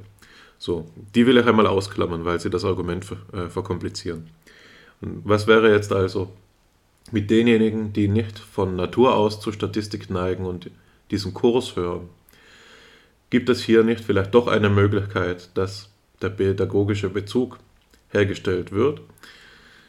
Die Frage scheint sich mir hier wieder eben auf diese Dualität von Autorität und Liebe ähm, zuzuspitzen. Und ich würde das Ganze so auffassen wollen, dass der Lehrer, der jetzt wie du äh, sein, nicht sein Hauptforschungsgebiet in der Statistik hat, diesen Kurs dennoch anbietet, weil es richtig ist, ja? weil das zum Curriculum gehört und auch die eigene Persönlichkeit fortbildet sich, ähm, und das eigene Forscherprofil komplettiert, sich damit zu befassen. Aber die Studierenden brauchen auch eine ordentliche Ausbildung, das muss zur Verfügung gestellt werden. Das ergibt sich aus der Pflicht des Universitätsdozenten. Ja. Und auf der anderen Seite sind da die Studenten und Studentinnen, die sich das hehre Ziel gesetzt haben, in diesem Fall jetzt Psychologen zu werden und Psychologinnen oder eben ein anderes Berufsbild zu ergreifen oder einer anderen Berufung zu folgen. Und es eben hier dazu gehört, sich auch mit der Statistik zu befassen. Und selbst wenn es keinen Spaß macht, gehört es hier eben auch dazu, zum ein vollständiger Psychologe, Psychologin zu werden, die Statistik zu beherrschen. Aus dieser Richtung auf die Berufsehre, könnte man sagen, würde es sich auch, auf der Seite der Studierendenschaft ergeben, dass so eine Haltung eingenommen wird, die ich jetzt mal auf die Formel bringen will. To bite the bullet. Die Kugel beißen kann man nicht schön auf Deutsch ähm, übersetzen, zumindest nicht wörtlich. Ähm, in den sauren Apfel beißen, sagen wir. Ja? Man nimmt das hin, weil es dazugehört. Der Apfel ist gesund. Er gehört gegessen. Und so muss die Statistik gelernt werden. Ja. Also das nur als ein, eine, nochmal ein, ein Versuch hier, äh, äh, ja, die Komplexität dieser, dieses äh, Phänomens aufzuzeigen, das wir jetzt als pädagogischen Bezug angesprochen haben. Ja, ich habe jetzt vorher von Bidirektionalität gesprochen. Ähm, vielleicht müsste man es wirklich noch einmal umdenken, denn die Vermittlung durch die Sache, ich weiß nicht, ob es so einfach ist, dass man die Sache zwischen, wenn man es sich vorstellt als, als Schema, könnte man ja zwei Punkte malen, Zögling und Erzieher, die sind durch eine Linie verbunden, die hat zwei Pfeilspitzen, eine von, ja, eine, die auf jeweils einen Punkt zeigt eben. Und dann in der Mitte wäre da so ein, ein ähm, Kreis, in dem steht noch Sache. Ja. Ist das wirklich so einfach oder haben die, ähm, die einzelnen Punkte nicht jeweils auch ihre eigenen ähm, Beziehungen zur Sache, die unabhängig sind von der Lehrsituation oder eben indirekt in die ein, einfließen? Und gibt es nicht noch andere ähm, vermittelnde Schritte, die dann zur Sache führen? Der Vorschlag in den Modellen, die du ähm, dargestellt hast, war ja beispielsweise die, die Probleme des Alltags. Ja? Also komme ich zur Sache zu, durch das Alltagsproblem hindurch? Ne? Ist das die Vermittlung? Äh, der Lehrer muss sich hier einklinken. Ja? Also, das sind verschiedene Denkweisen dieses Problems, aber ich habe ja gesagt, ich will jetzt nicht nochmal die Nuancen aufmachen über das, was erforderlich ist. Das war mein letzter Gedanke. Hier noch ein, auch eine, ein Versuch, ähm, deine Berufsehre zu retten, dass du vielleicht nicht ausschließen kannst, zumindest, nicht doch jemanden begeistert zu haben mit dieser Unterrichtseinheit. Ansonsten bleibt für mich nichts weiteres zu sagen. Ich bedanke mich bei dir für den Input und auch für die schöne Diskussion. Äh, über 100 Male haben wir jetzt schon äh, mehrmals gesagt. Heute war es die 102. Episode. Ich freue mich auf die 103. Wir freuen uns gemeinsam auf Sie. Mit deinen letzten Ausführungen hast du beinahe das Bühlersche Kommunikationsmodell ähm, benannt.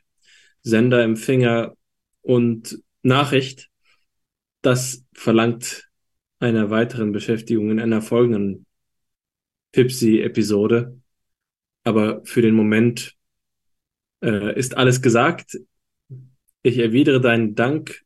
Es war gut, ähm, zu zweit hier zu sprechen. Wir haben viele Ideen für die nächsten Episoden. Ich freue mich auch auf die 104. und für die 401. Also, bis zum nächsten Mal. Machen Sie es gut.